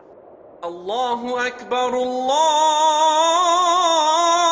Akbar. É, e tem uma questão que usar o véu, ah, eu acho que o viajante dado tempo tem espaços que ele quer passar desapercebido. Eu, por exemplo, deixei minha barba crescer no Sudão e no Egito para também não ter a atenção dos olhares. Tanto que estava muito barbudo e já tive situações de ser confundido achando que era guia turístico. Mas eu acho que tá mesmo por a coisa do véu. Exatamente. Sendo homem ou mulher, você sendo, sendo estrangeiro, você é preso fácil, né? Porque as pessoas sabem que você não conhece o local. Dando um exemplo do que a Ana falou para o caso dos homens, né? É muito válido isso que a Ana falou, de você observar como as pessoas estão se comportando ali e você tentar replicar para você se adequar ao meio social social que você tá, né? Então, por exemplo, no Irã não é bem visto usar bermuda, não é que seja proibido, mas ninguém usa bermuda, né? Todos os homens usam calça tal. Então eu usei calça 100% do tempo, mesmo num calor de 40, 45 graus tal. Aí quando eu cheguei no Egito, por exemplo, que já é um país relativamente mais liberal, me falaram, não, aqui é tranquilo, se você quiser andar de bermuda tal, principalmente em algumas cidades, né, lá no, no litoral, no, em Dahab e tal, cidades grandes também, tranquilo, não vai acontecer nada. Novamente, na Arábia Saudita, mas na Arábia Saudita já era um meio termo. Nas cidades grandes já era tranquilo você usar bermuda tal, desde que fosse abaixo dos joelhos tal, mas na cidade, no interior, né, em cidades mais conservadoras tal, todo mundo de calça, eu também usando calça, etc. As mulheres também, as turistas na Arábia Saudita, né, de outros países, tal, podiam usar, não usavam o hijab, né, nas cidades grandes, etc. Mas quando iam para o interior, tal, por essas questões que a Ana falou, para se sentir mais inclu é, incluídas, assim, inseridas, ao serem mais aceitadas, elas também usavam, assim, uma forma de se adequar, né. É uma coisa que eu queria comentar e compartilhar com vocês, talvez o, o não sei, o Rafael Kainan tiveram assim, esse momento tapa na cara, quase diário, que perguntavam normalmente assim, na, na, interação ali, ah, qual é o seu nome, de onde você vem, você é casado, você tem filhos? Cara, era todo dia, toda, essa, toda vez essa conversa, e daí aquela cara de frustração, de tipo, como assim, cara, você já passou dos 30 e você não é uhum. casado? Teve até certos momentos, eu queria conectar com outra história, porque eu, eu viajei por vários países de maioria muçulmana de carona. E eu sempre separo minha viagem do antes dos lugares é, islâmicos e depois. Assim, é uma diferenciação de hospitalidade, de, de ser bem quisto muito grande. Só que eu encontrava outras viajantes, europeias, até brasileiras, encontrei, e elas falavam, nossa, que legal, você viaja de carona. Mas, pô, beleza, é, não tem como, né? E eu, a gente ficava viajando junto. É, quem quiser também tem um podcast que eu gravei junto com a Ana, hein, de carona. É um podcast, é um episódio mais antigo, hein, fazendo um alto jabá naquelas pessoas, aquelas meninas que viajavam comigo, ali eu tinha minha esposa. E daí mudava totalmente a, a conversa. Que a gente não podia falar que recém se conheceu ou que éramos amigos. Tínhamos que ser casados. E a história mudava muito de, de interação de carro para carro. A gente não tinha. Era uma, um casamento sem pauta ali. Cada carona, nós.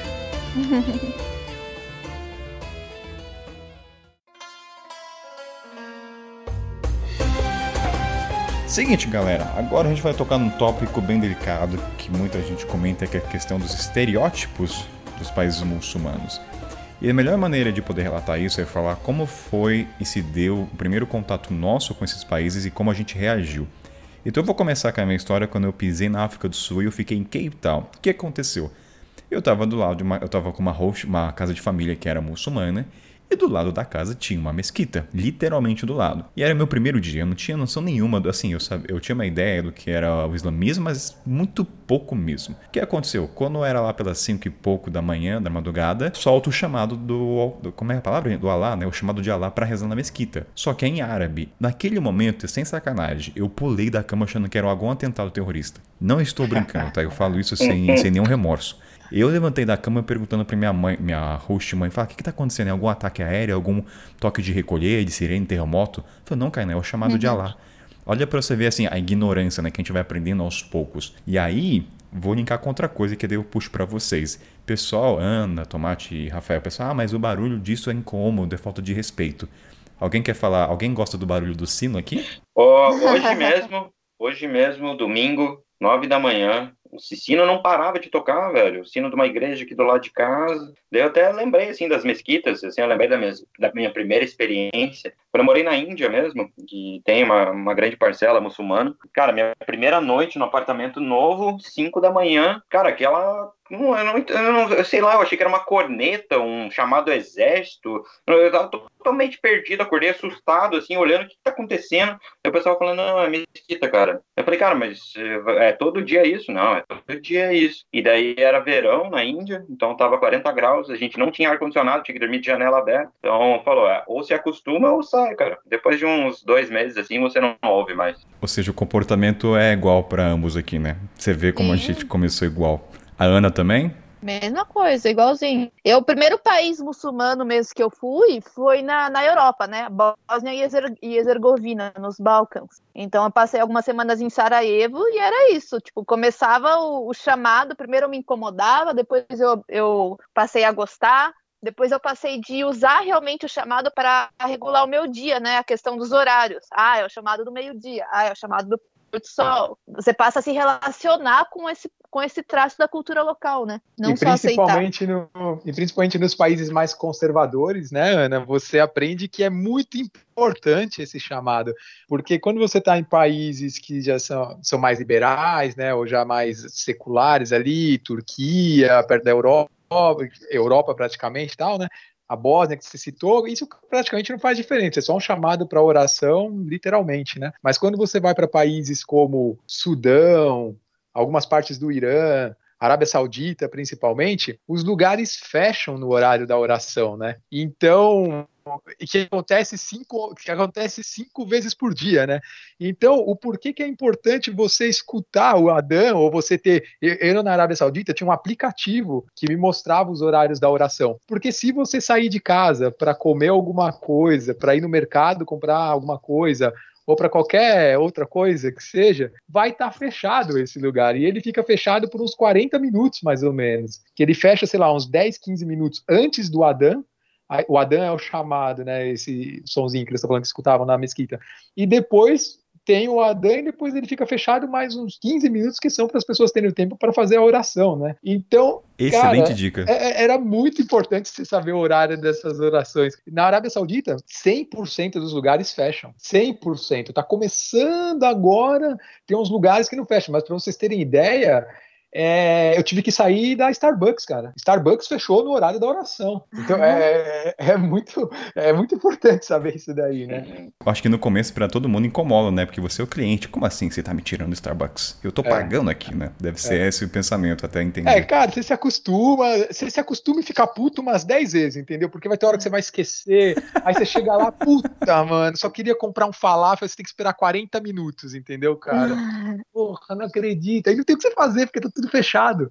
Tipo. Isso sem nem falar no mês do Ramadã, hein? Que você não tem que é... esperar só o chamado da oração, você tem que esperar três, quatro orações. Ou seja, vão passar quatro orações só na quarta, que depois da quarta, né, que você vai poder comer. Cara, o Ramadã vai ficar para um episódio específico, porque senão a gente vai ficar um programa vale de...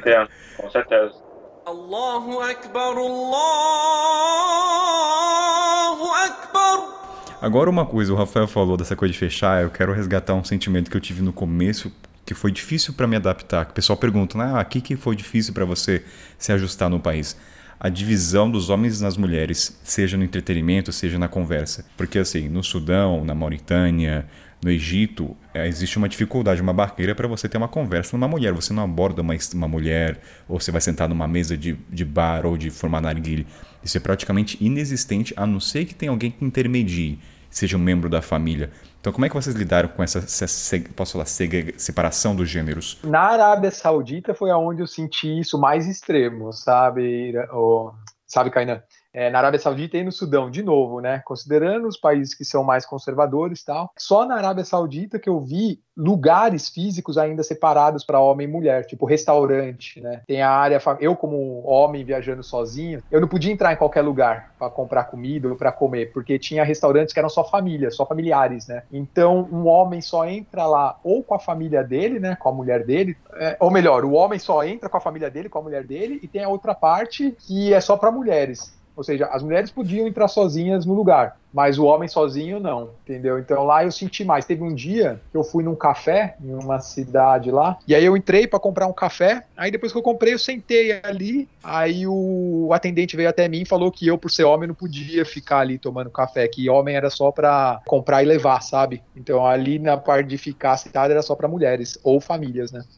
É isso, é só reforçar, né, que você está falando que são alguns países, tá, gente? Não são não, todos. Isso especificamente a Arábia é. Saudita, né? É. Se a gente pensar na nossa própria cultura, a gente também tem disso, né? Por exemplo, eu como mulher, existem bares que eu sei que não é um bar para uma mulher frequentar, que eu olho para dentro e tá cheio de homem. E da mesma maneira em, em, alguns países muçulmanos eu, existiam casas de chá que eu via, que eu percebia que não eram casas de chá para mulher. Na maioria dos países não existe nenhuma regra explícita sobre isso, mas é um entendimento ali cultural, né? Esse lugar ele é para homem, esse lugar é para mulher e tudo mais. Só que a diferença entre o Brasil é que aqui a gente está falando agora a gente está falando de espaço, mas você uhum. interagir com outro gênero é muito difícil, né? No sim, Brasil tudo bem, existe sim, espaço, mas você certeza. consegue falar com homem. Então, assim, a minha, no Sudão, no, na Mauritânia, eu tive. Praticamente não falei com nenhuma mulher.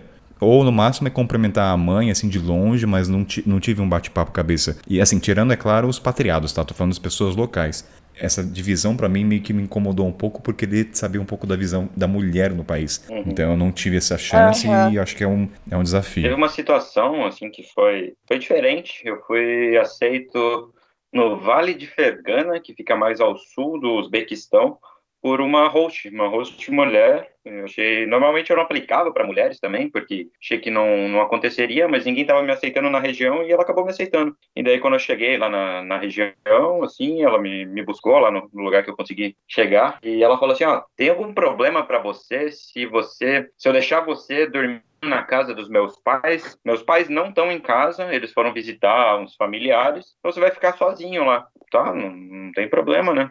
E daí, durante, eu fiquei acho que três dias, alguma coisa assim.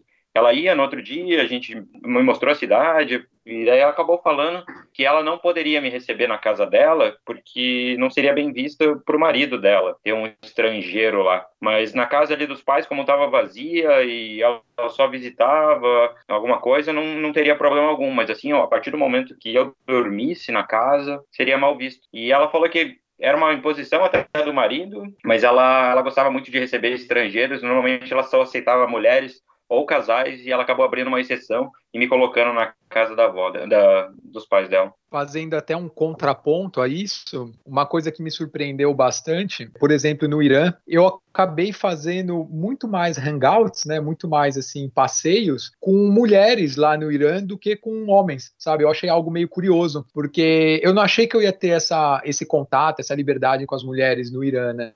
E na verdade, o Irã ele é um país que, apesar de ser muito conservador ali o governo, etc, né? As pessoas têm uma mente já muito aberta e era um negócio normal, sabe? Eu saía lá com, com as meninas, a gente ia comer alguma coisa, visitar algum lugar, fazer uma trilha, tal, só eu e a, e a mulher, né, e a menina, e era tranquilo, não é, não tinha olhares, não tinha nada, sabe? Era um negócio super natural e me surpreendeu, eu não, não esperava isso.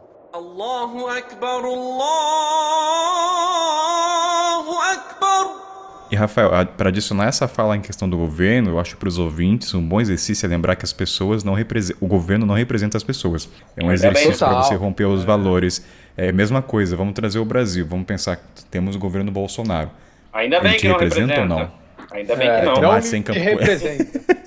Praticamente ninguém é a favor do Bolsonaro nesse programa, então, mas para para pensar, você ouvinte, o Cara, Bolsonaro te representaria lá fora? Não. Então, assim, você pega o governo do Irã, o governo da Mauritânia ou países mais extremistas. Por mais, Eu acho que por mais que a gente diga assim que não representa, algumas pessoas já estão atrelando e fazendo esse laço, puta, Bolsonaro, e daí meio olha com você para os outros olhares, e isso acaba reverberando ali. Você pensa no, no imã lá, do, no Ayatollah, líder do Irã, e acha que todo mundo é extremista. Uma coisa que eu queria até Sim. falar, por exemplo, eu, eu não peguei carona com esse pessoal lá no Irã, mas eles me ajudaram na estrada e eles eram assim eh, vestidos de, de dos extremistas assim que a gente conhece. Eles me indicaram onde eu poderia ir e tudo mais. Eu tirei foto com esse pessoal e postei nas redes sociais na época. E o pessoal do Irã que eu fui conhecendo durante a viagem falou: Nossa, cara, mas você postou foto com os molas? É o pessoal extremista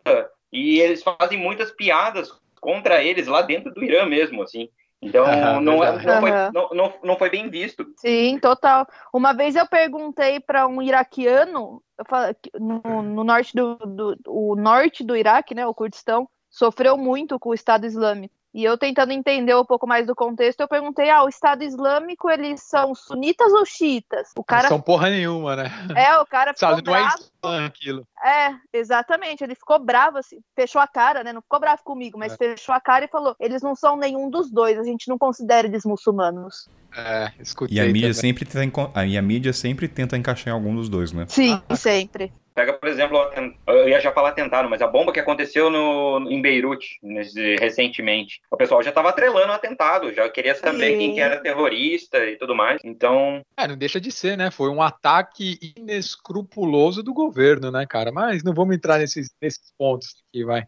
Mas as pessoas esperavam que algum grupo extremista soltasse o assim, fomos nós. Uhum. Com certeza. E, e, isso até acaba sendo uma pergunta rotineira que às vezes eu escuto, Kainan. Acho que pode ser um tema para um outro podcast, né? Mas que é, são as pessoas perguntando: ah, mas você vai visitar esses países que são ditadura, etc. Você está financiando ditadura, papapá. E não querendo entrar nesse ponto, mas assim, eu estou visitando, eu quero conhecer o povo, cara. Eu estou indo lá para conhecer o povo, para estar em contato com o povo povo, e aí é muito importante a gente criar essa distinção na nossa cabeça, na verdade, duas distinções, né? Uma do que, que é o governo e o que, que é o povo, e duas, do que, que é o que chega para a gente aqui na mídia ocidental e do que, que é o país de verdade lá, né, cara? Então, você deixar de viajar por causa desses paradigmas, esses estereótipos que tem na sua cabeça, me desculpe, mas é uma ignorância muito grande.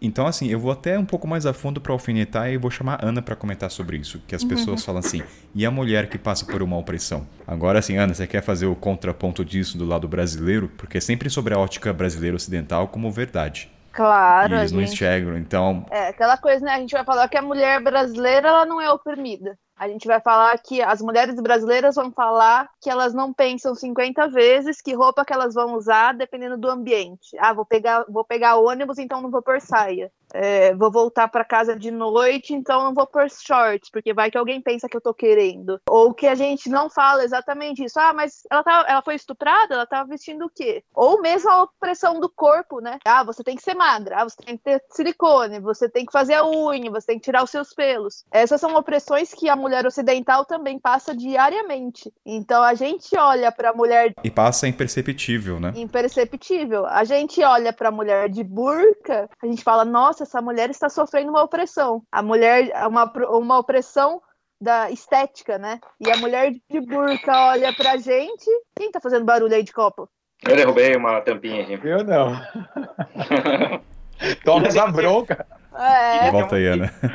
Não, deixa, deixa, deixa que fica engraçado. Isso aqui tá natural. Vai, pode xingar. E a mulher de burca, ela olha pra gente e pensa exatamente assim: a gente passando cera na perna, tendo dor, sofrendo, e exatamente por um padrão, para se encaixar num padrão estético machista de uma sociedade patriarcal. Então são duas, dois lados, né, de uma mesma moeda, e no fim, quem se fode é a mulher. A gente se fode dos dois lados. Então a sociedade é machista aqui, a, gente, a sociedade é machista lá. Mas então, de novo, que... né? Não, não querendo ser o chato, né, Ana? Mas de novo, não estamos falando que não existe a opressão, né? Que as mulheres Perfeito, são é, né? exatamente. Só estamos falando que a opressão existe, que nem existe aqui, de forma diferente. Eu, é, mas que a gente está eu... sempre apontando o dedo para a cultura dos outros, porque é diferente, porque é fora do nosso aceitável aqui, né? É, sem olhar para o nosso, sem olhar para a gente, né? A gente fala, olha quantas pessoas os muçulmanos já mataram, e a gente não lembra quantas pessoas os cristãos mataram em nome da fé também, né? Então a gente não olha para a gente. E eu nem poderia falar sobre opressão sofrida pela mulher muçulmana ou não, porque eu estive lá como turista, né? Mesmo que eu tentei o máximo ter contato com a pessoa local, eu não estava inserida naquela sociedade para saber o que aquelas pessoas aí é, realmente sentiam, né? Mas é, é, sempre bom a gente fazer exatamente esse exercício que o Rafa falou de tentar olhar também a, a nossa a nossa a nossa sociedade, né? Tentar questionar a nossa cultura. Não só questionar o outro a partir da nossa cultura, mas questionar a nossa cultura a partir da cultura do outro. Allahu Akbar, Allahu Akbar é, colocar mais um, um, detalhe. Na maioria das vezes eu estava vestida com a roupa muçulmana, não só com o véu, mas é, em alguns países como no sul, no, no Saara Ocidental e no, na Mauritânia, eu estava vestindo a malhafá, que na verdade é tipo um lençol grande que você meio que se amarra, né? No Brasil, a gente chamaria, quem não, não conhece os termos exatos, chamaria de burca. E eu, quando eu usava essa roupa, na verdade, eu me sentia muito confortável. Porque, assim, é simples, ela é larga, ela não aperta, tipo, pensa as mulheres aqui, pensam com a gente. Vocês que usam jeans o dia inteiro, vocês que usam salto, se apertando, sutiã se apertando o dia inteiro. Cara, eu colocava minha garrafa, eu tava ali, ó, com tudo livre, leve, solto, batia um ventinho por baixo, tava calor pra caralho, mas a roupa de lá, a gente, muita gente pensa, ah, essas mulheres com essas roupas enormes no deserto, mas a roupa também é, funciona como uma barreira natural pro, pro sol. Então ela protege do sol, mas ao mesmo tempo permite o, o vento do deserto também é, é, esfriar a pele.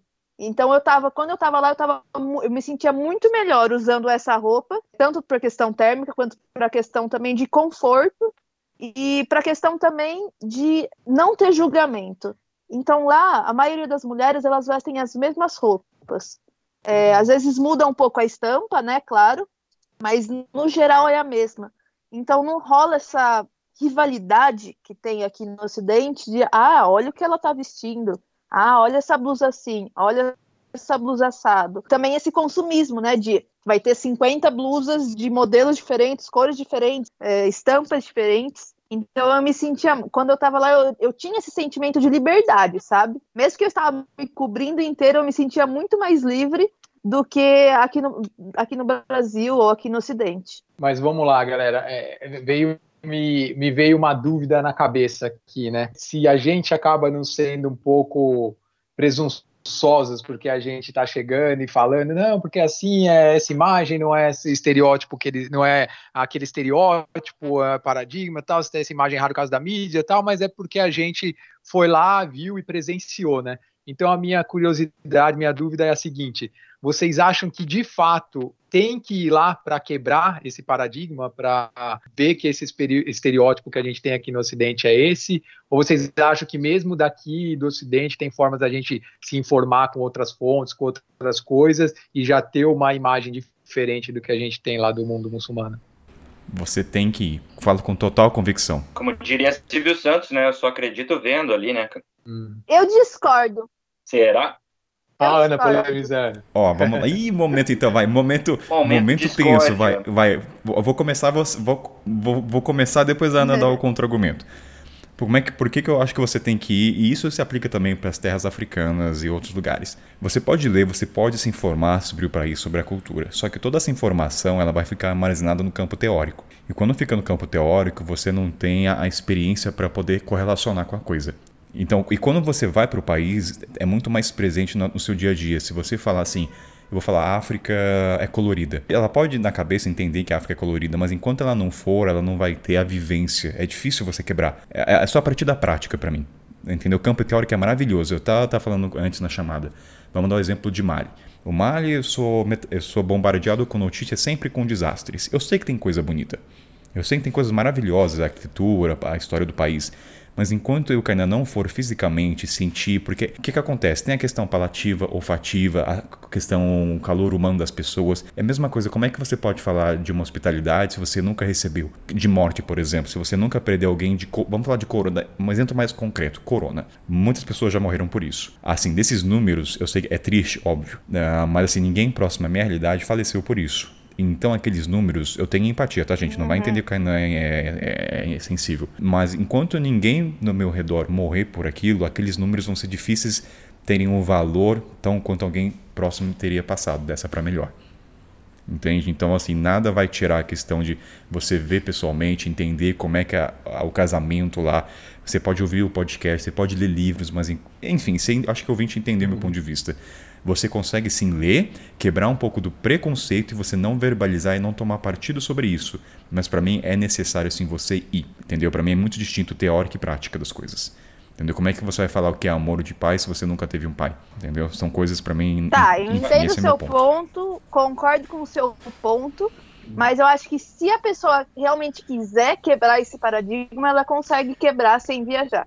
Por exemplo, no Brasil a gente tem uma comunidade libanesa enorme. A gente tem, por exemplo, em Foz do Iguaçu, uma comunidade muçulmana enorme. Em muitos países na Europa existem também comunidades muçulmanas enormes, principalmente em Londres. Eu passei, verão passado eu passei alguns, algumas semanas em Londres e eu vi lá também muitas, muitas pessoas muçulmanas.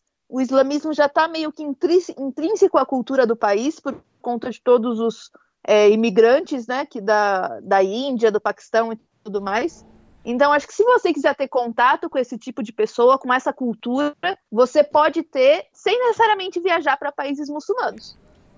Mas, mas, aí, Ana, que, mas, você tem mas... Que, mas você tem que querer, você tem que estar aberto para ter esse contato.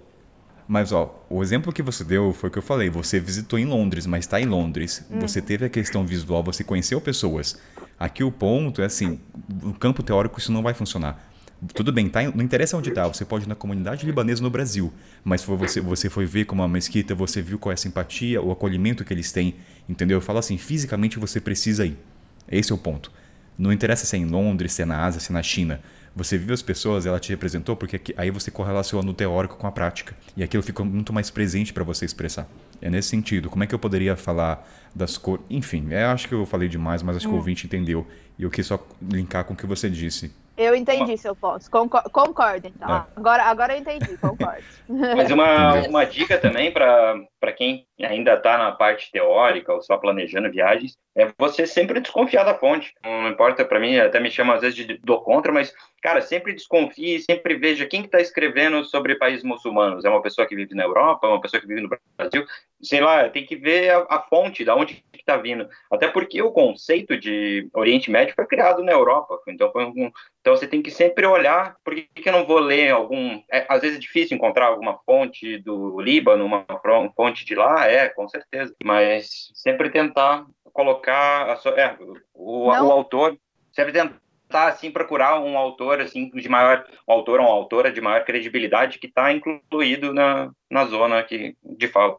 Não só o conceito de, do Oriente Médio foi criado na Europa, como foi criado com interesses políticos claros, né?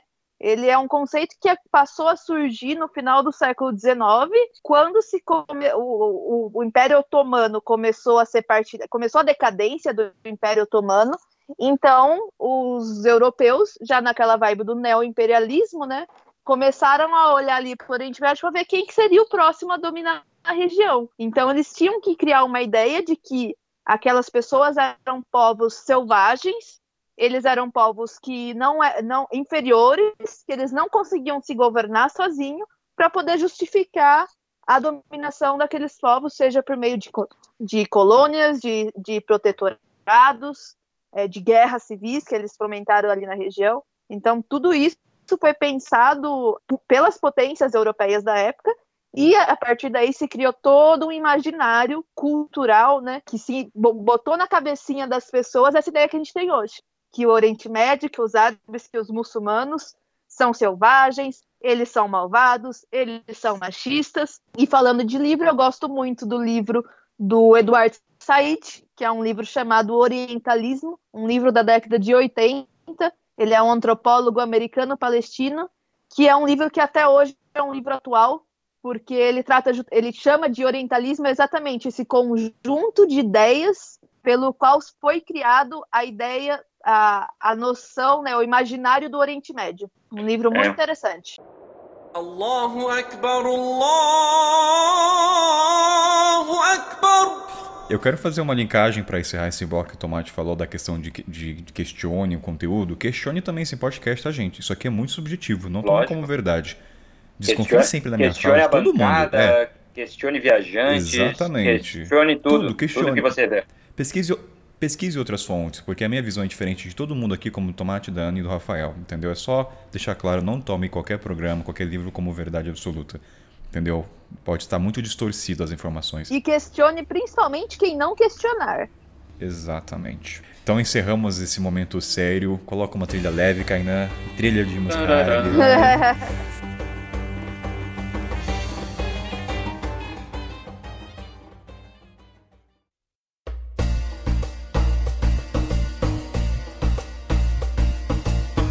Galera, depois de toda essa informação maravilhosa da Ana, do Rafael do Tomate, de questionar toda essa bancada aqui, chegou o momento que vocês tanto pedem, que é putaria, né? Vocês gostam, o ser humano nunca vai mudar em relação a isso. E vocês perguntaram assim, e sexo casual?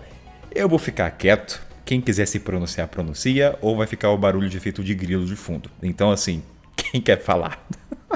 Pô, vai deixar a Ana monopolizar esse bloco de volta? Eu vou ficar quieto, eu vou ficar quieto também porque eu sou comprometido e eu não tenho nenhuma experiência nessa região. É, que é Ô, Rafa, oh, pra não dizer. Não, calma aí, Rafa, conta pra gente off record se você pegou alguém lá ou não. Não, claro que não, Ana. Eu sou um cara comprometido. O que, é, o que acontece? Comprometido em 2020, isso não vale nada. O que acontece em países muçulmanos fica em países muçulmanos? Não, é, Olha é, que frase. Se é outro horário, não é traição, né? Por favor. Há, há controvérsias. Há controvérsias.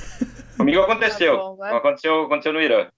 Foi Opa! Foi, eu fui numa festa na, no sul da Rússia, para quem não sabe, o sul da Rússia também é muçulmano. Teve alguns, algumas trocas ali de, de mãos em corpos, mas não, não foi mais além disso. Mas no Irã acabou acontecendo, e era uma menina mais aberta do, do Teherã, aconteceu numa ilha, Oh, bem romantizado. Uh, foi no, ah, eu tô encantado aqui. Hormuz ou Cash? Hormuz, Hormuz, Hormuz. Hormuz, ah. É, e daí ali, ali, é, foi assim uma coisa de muito receio, mas uh, depois que eu descobri que, cara, pensamos igual, igual, queremos as coisas não, iguais. mas Tomate, peraí, peraí, peraí, quero mais Diga. detalhe nisso aqui, eu quero saber, não, peraí, foi como é que foi, é você que deu o primeiro foi par? Só, foi pegar na mão, foi beijinho, foi tchaca-tchaca na buchaca, o que que rolou, velho? Cara, Qual foi a sua técnica? Eu quero.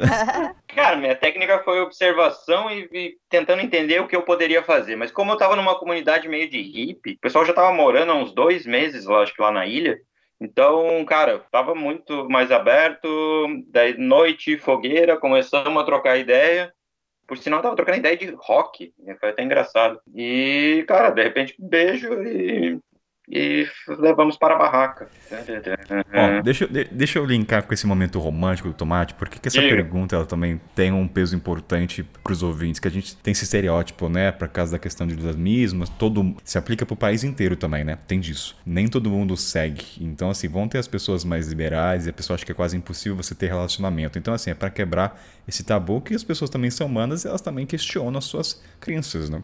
Então, eu para o homem, agora assim, Ana, para você, você quer falar sobre, se Sim. você tiver histórias, né? Não sabemos. Falamos, né? Minha Como é vida é, é um livro aberto, vou fazer o quê? Não, vai passa, fazer o quê? Pode fechar. é um livro? O, o vídeo é um... que eu subi ontem no Instagram já. É, Ana, sua vida é um livro aberto ou um Tinder aberto? Olha, provoca... provocador. Não, gente, não é bem assim assim, né? Não que eu não use Tinder, já usei muito, mas viajando sozinha tenho que tomar vários cuidados, como eu disse anteriormente, não só no Oriente Médio, mas no mundo inteiro.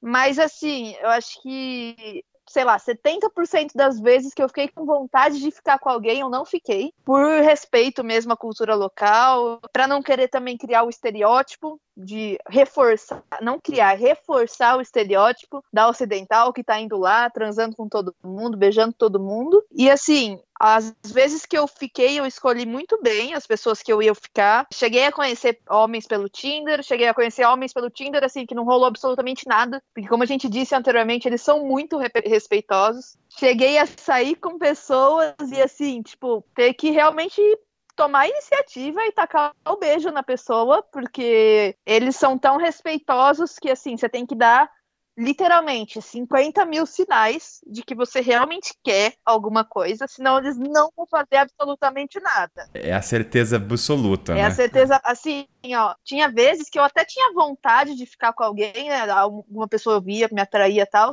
mas se eu sabia que eu ia ficar só uns 3, 4 dias na cidade, eu nem começava o ritual porque eu já sabia que não ia ser suficiente. Então, assim, dá ó, preguiça, é, né? Dá preguiça, eu sabia que já não ia levar em nada, eu ia ficar chupando o dedo, só ia ficar com mais vontade uhum. e não ia rolar nada. Quantos dias são necessários, Ana? Ah, depende muito da convivência, né? Porque esse negócio de viagem, às vezes você encontra alguém que você fica uma semana, 24 horas por dia, e às vezes é alguém que você só vê de vez em quando. Mas é um. Mas o mínimo, vai, mínimo três dias. Assim. Ah, no mínimo uns três dias, com certeza. Olha, eu já cheguei a ficar dois, três dias só para o homem ter a coragem de conversar comigo. Então, só pra ele olhar na, olhar na minha cara, sabe? Falar um oi, tudo bem, como você tá? Antes disso, é só aquela troca de olhares, aquele sorrisinho meio tímido sabe? Aquela coisa meio tô te olhando, mas não tô te olhando. Então é realmente muito complicado. Mas, ó, mas por rapidão, só que por outro lado, quando a coisa engata, a coisa engata. Depois que ele te tocou, tipo, pegou na sua mão, aí vai. Aí vai com uma beleza.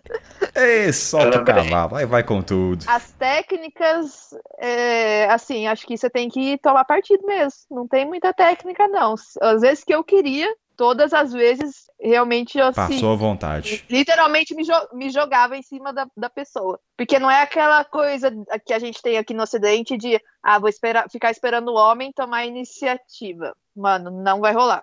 Inclusive com muçulmanos que eu peguei no Ocidente não rolou. Então é realmente você ir partir para cima. Se você realmente quiser, vai ter que vai sobrar para você. Ô, não, Ana, e vamos já, vamos já até fazer um disclaimer aqui. Conforme eu falei, né? Eu não tenho realmente a experiência, mas eu posso afirmar, assim, baseado no que eu vi lá e também por ser um país que regiões com poucos viajantes, tal, homens solteiros viajando sozinho, isso que o Tomate falou, pode ser considerada uma exceção. Ele estava numa região que realmente é uma região mais liberal, Hormuz, assim, foi a única região do Irã onde eu andei de bermuda, tá, para dar uma Sim. ideia e tal. Então era uma região mais tranquila tal, mas esquece um homem ocidental achar que vai para os países do Oriente Médio mais conservadores, assim, de novo, não estou falando de Turquia, não estou falando de Líbano, tá? Estou falando dos outros, Egito, Marrocos, Irã, etc. Não vai rolar nada. Vocês não vão pegar ninguém. Se pegar, vai ser tipo uhum. algo mega muito mucosado, assim, que aconteceu e, e, ninguém vai ficar sabendo e tal. Porque um, um evento tem. único na história da pessoa. É, ela, tipo, ela, talvez ela é, nunca vai esquecer. É igual, que... é igual olha o que a Ana tá falando, ó. Não existe o approach de homem e mulher lá, entendeu? Então, como que assim a, a, a mulher, imagina aí um, um, gringo lá e fazer o. e chegar numa menina lá, ela nem vai saber, ela vai, sei lá, vai ficar em choque, eu acho, entendeu? Nem, nem consigo teve ver uma, isso. Teve um belo dia, eu tava no, no deserto do Saara, no Marrocos ali, e conheci um pessoal, fui hospedado ali até por eles, assim, e ele chegou assim, cara, pô, você é do Brasil, né, Ocidente aí. E diga uma coisa, ele até tava um caderninho na mão. O que que eu falo pra uma menina? Como é que eu conquisto uma pessoa? Eu falei, ah, pô, tá que, que falei que pergunta profunda, né, cara? E daí ele falou assim, mas eu posso, eu posso já dizer que eu amo ela na, na, no primeiro dia? Eu falei, não, cara, calma, calma. Não vamos estragar tudo né, de vez, né, cara? E daí eu fiz lá uma cartilhinha para ele de, de, como se aproximar, de, de, falar, assim, sei lá, dos olhos, ele até aprendeu em português e falar seus olhos são lindos, assim, ele falava assim. Eu falei, cara, não sei se vai funcionar, mas tenta. Mas esse romate é um romântico? Eu quero essa listinha, Tomate. Me passa a listinha pra divulgar. Cartilha, eu vou, vou divulgar essa cartilha mais além. Ó, quer, quer ver um exemplo prático? Desses que você pegou aí, Ana, teve algum que, tipo, que na hora já falou de casamento, falou que você era a mulher da vida Nossa. dele, certo? Tem uns, tem uns que eu nem peguei e já falou de casamento, imagina os que eu peguei. Allahu Akbar, Allahu Akbar. Ana, vamos contar a história do nosso amigo em comum que você passou em algum país por aí que eu acho que vale a pena contar como você de driblou essa situação maravilhosa como Neymar? Driblei com uma ideia original de Kainan, né? Kainan Ito salvou a minha pele naquele dia. Bom, gente, a história é que eu, eu tava fazendo couchsurfing, fui ficar na casa desse menino e a gente se deu muito bem, só que assim, vocês têm que entender, é isso que, que o Rafa tava falando. Não existe muito pouca interação de homem e mulher. E eu fiquei na casa desse menino e a gente, para mim, a gente estava numa interação totalmente normal de amizade, de sair para andar pela cidade, sair para tomar sorvete, sair para jantar fora, sentar para conversar. Acontece que eu fiquei na casa dessa pessoa por assim, eu fui para ficar três ou quatro dias e como já foi falado aqui anteriormente, a gente foi ficando. Ele recebia muitos hóspedes, não só eu. Eu fui ficando, fiquei lá, acabei ficando várias semanas lá.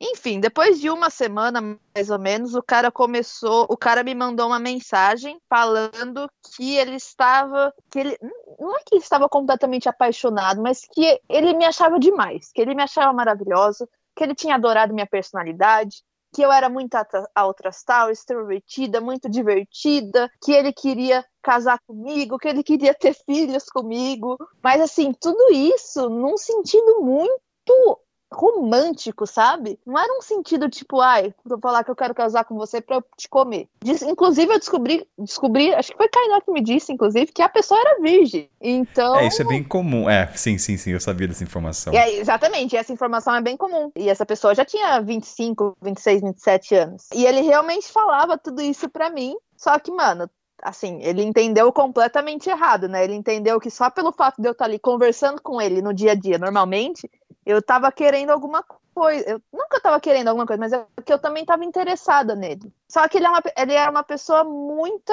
muito simpática, muito gente boa. E eu não queria magoar ele, né? Eu sabia que, tipo, mano, a pessoa tá falando que, você, que ela me ama, o que, que eu vou fazer, né? Como é que eu vou quebrar o coração dele? E Kainan me deu a ideia, então, de falar que eu era lésbica.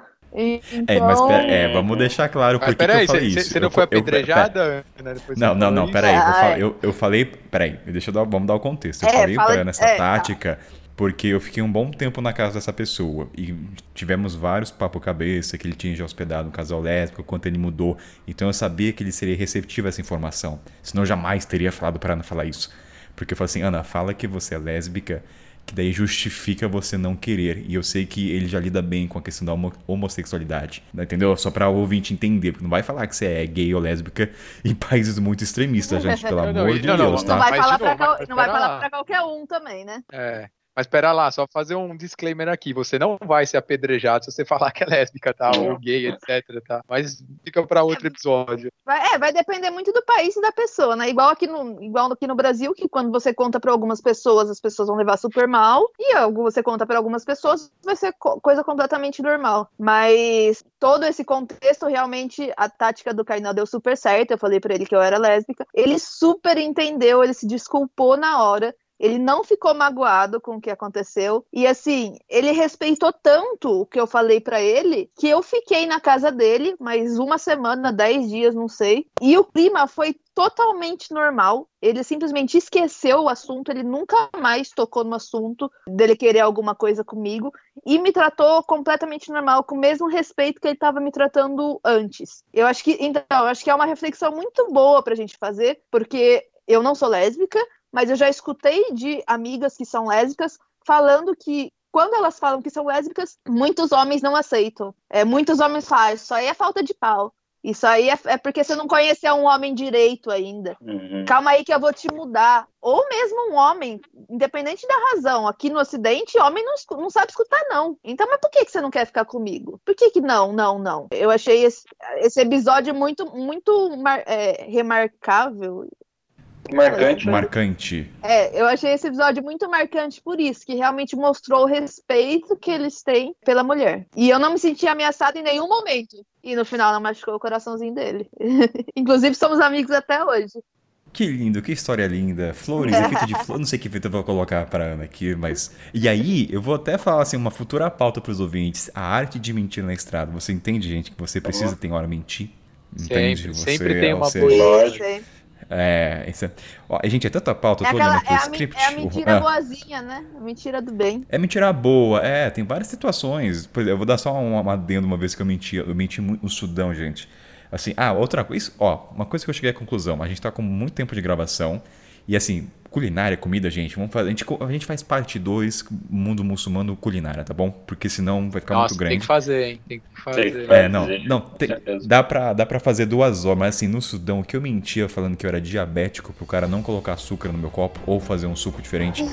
Então, assim, me perdoe, me perdoe aqueles que condenam a mentira, mas eu fazia.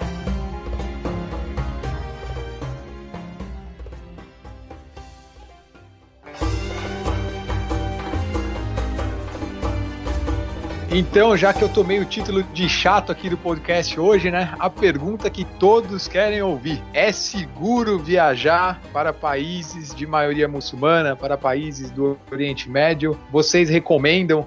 Por que cargas d'água as pessoas deveriam ir para países de maioria muçulmana? Cara, é muito, é mais seguro do que ficar no Brasil. é, mais, é muito mais tranquilo passar para o norte do Iraque, pelo Irã, do que ficar em regiões metropolitanas de cidades grandes no Brasil. Essa resposta do tomate já, já basta. Eu acho que não, não precisa continuar, gente.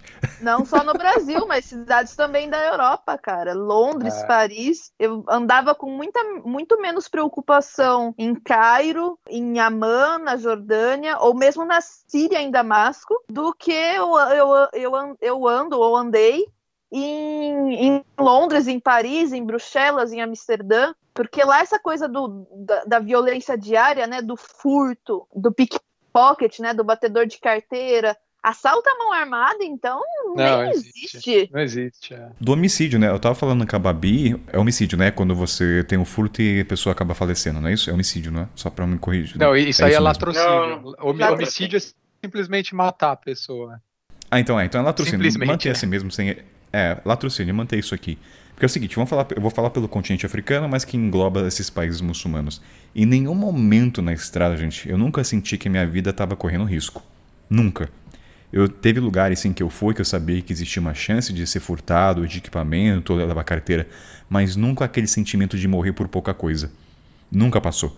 Assim, é claro que existem os casos de atentado, uma vez, talvez em dois anos.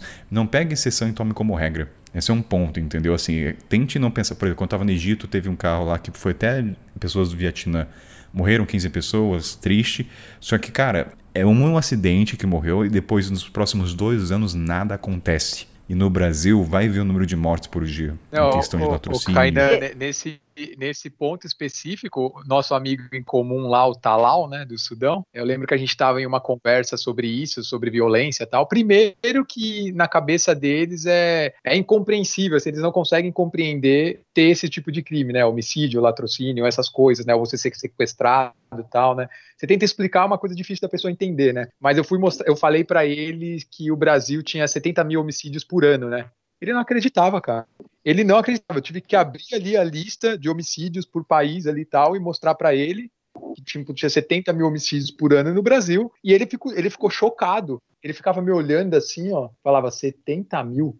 Aí ele ficava chocado, cara. Aí depois de mudar de assunto, ele 70 mil, cara. Tipo, porque o Sudão, que é um país que tá em guerra civil, acho que tinha menos de 2 mil, alguma coisa assim, cara. A Síria tem menos.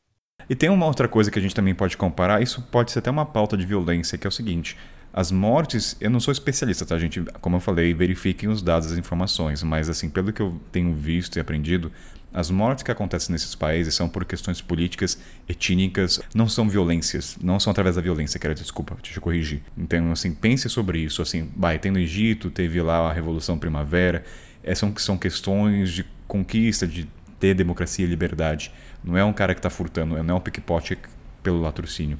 É só uma reflexão. Faz sentido uhum. para vocês o que eu falo? Eu acho que pelos países que eu passei, eles sabiam da imagem que eles têm no exterior de terrorista também, então eles não iam fazer nada comigo justamente para não comprovar essa experiência. Eles iam fazer o contrário. E tem outra coisa também, essa questão do terrorismo que você falou antes, né? Acontece uma vez em nunca E infelizmente, como a gente não recebe muita informação sobre esses países, a gente acaba normalizando, né? Assim, imagina que você escuta falar sobre a Tunísia uma vez a cada cinco anos e a notícia que você escuta é que explodiu alguma coisa lá. O que você vai pensar? Ah, a Tunísia explode coisas o tempo todo. E esses países que, que, que, vivem de turismo, né? A, a, própria Tunísia teve um atentado em 2016, que a economia local sofreu enormemente depois, porque os turistas deixaram de ir para lá. O Egito, a mesma coisa, a Turquia, a mesma coisa, é, porque as pessoas ficam com essa ideia, né? Como a gente não recebe nunca informação. E ao mesmo tempo, a gente pega países, por exemplo, Estados Unidos, que tem muito mais tiroteio em escola, que tem muito mais ataques terroristas, não de estrangeiros, mas supremacista próprios, branco, é? Sim, dos próprios americanos, que se você pegar os números absolutos, cara, acontecem muitos todos os anos, muitos. Só que a gente pega essa informação informação e, e, coloca e equilibra, né, com as outras informações que a gente recebe dos Estados Unidos. Ah, é um país rico, é um país que a qualidade de vida é, é assim, é um país que tem Disney, tem Nova, tem Nova York. Eu conheço a, a minha vizinha, viajou para lá, minha prima viajou para lá, o meu chefe viajou para lá. Então você faz o balanço. É desproporcional nas informações que a gente é recebe. Desproporcionado. É. A gente só escuta falar desses países quando ele, é uma notícia negativa. Então, todo mundo recomenda. Todo mundo Nossa, recomenda viajar aí demais, pelos países. Demais. É mulheres. Mulheres também, Ana. Tem até a questão, só, não precisa incluir, mas a questão que depois que você sai de um país muçulmano e você vai para um país diferente, ocidental, você sente falta, cara. Você fala, muito, mas aqui, aqui, aqui ninguém me ajuda. Eu, pô, aqui você fica olhando assim com aquela cara de cachorro pidão. Pô, mas ninguém vai falar comigo.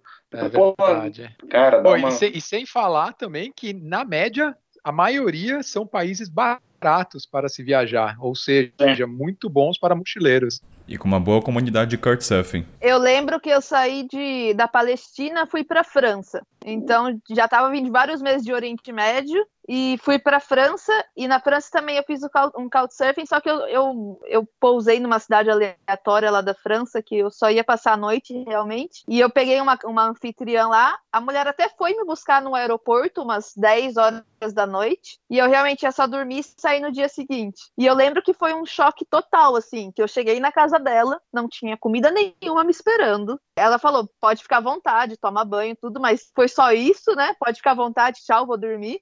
Não ficou, tipo, querendo conversar, querendo bater papo, perguntar da, como é que é a minha vida, de onde eu fui, de onde eu vim. E no dia seguinte também, ela, ofere... ela não tinha um banquete de café da manhã me esperando. Ela me ofereceu um. Mal acostumada, né? Muito mal acostumada. tipo, nada disso. nada disso. Nada disso é obrigação de um anfitrião do Couchsurfing, mas eu já estava tão acostumada que todos os anfitriões são assim. E a mulher foi trabalhar, não me deixou nem no ponto de ônibus. Eu achei um absurdo. Ou seja, tem um lado negativo em viajar nesse país, a gente fica mal acostumado, né? Fica muito. Chegamos a uma conclusão muito, nesse. Muito.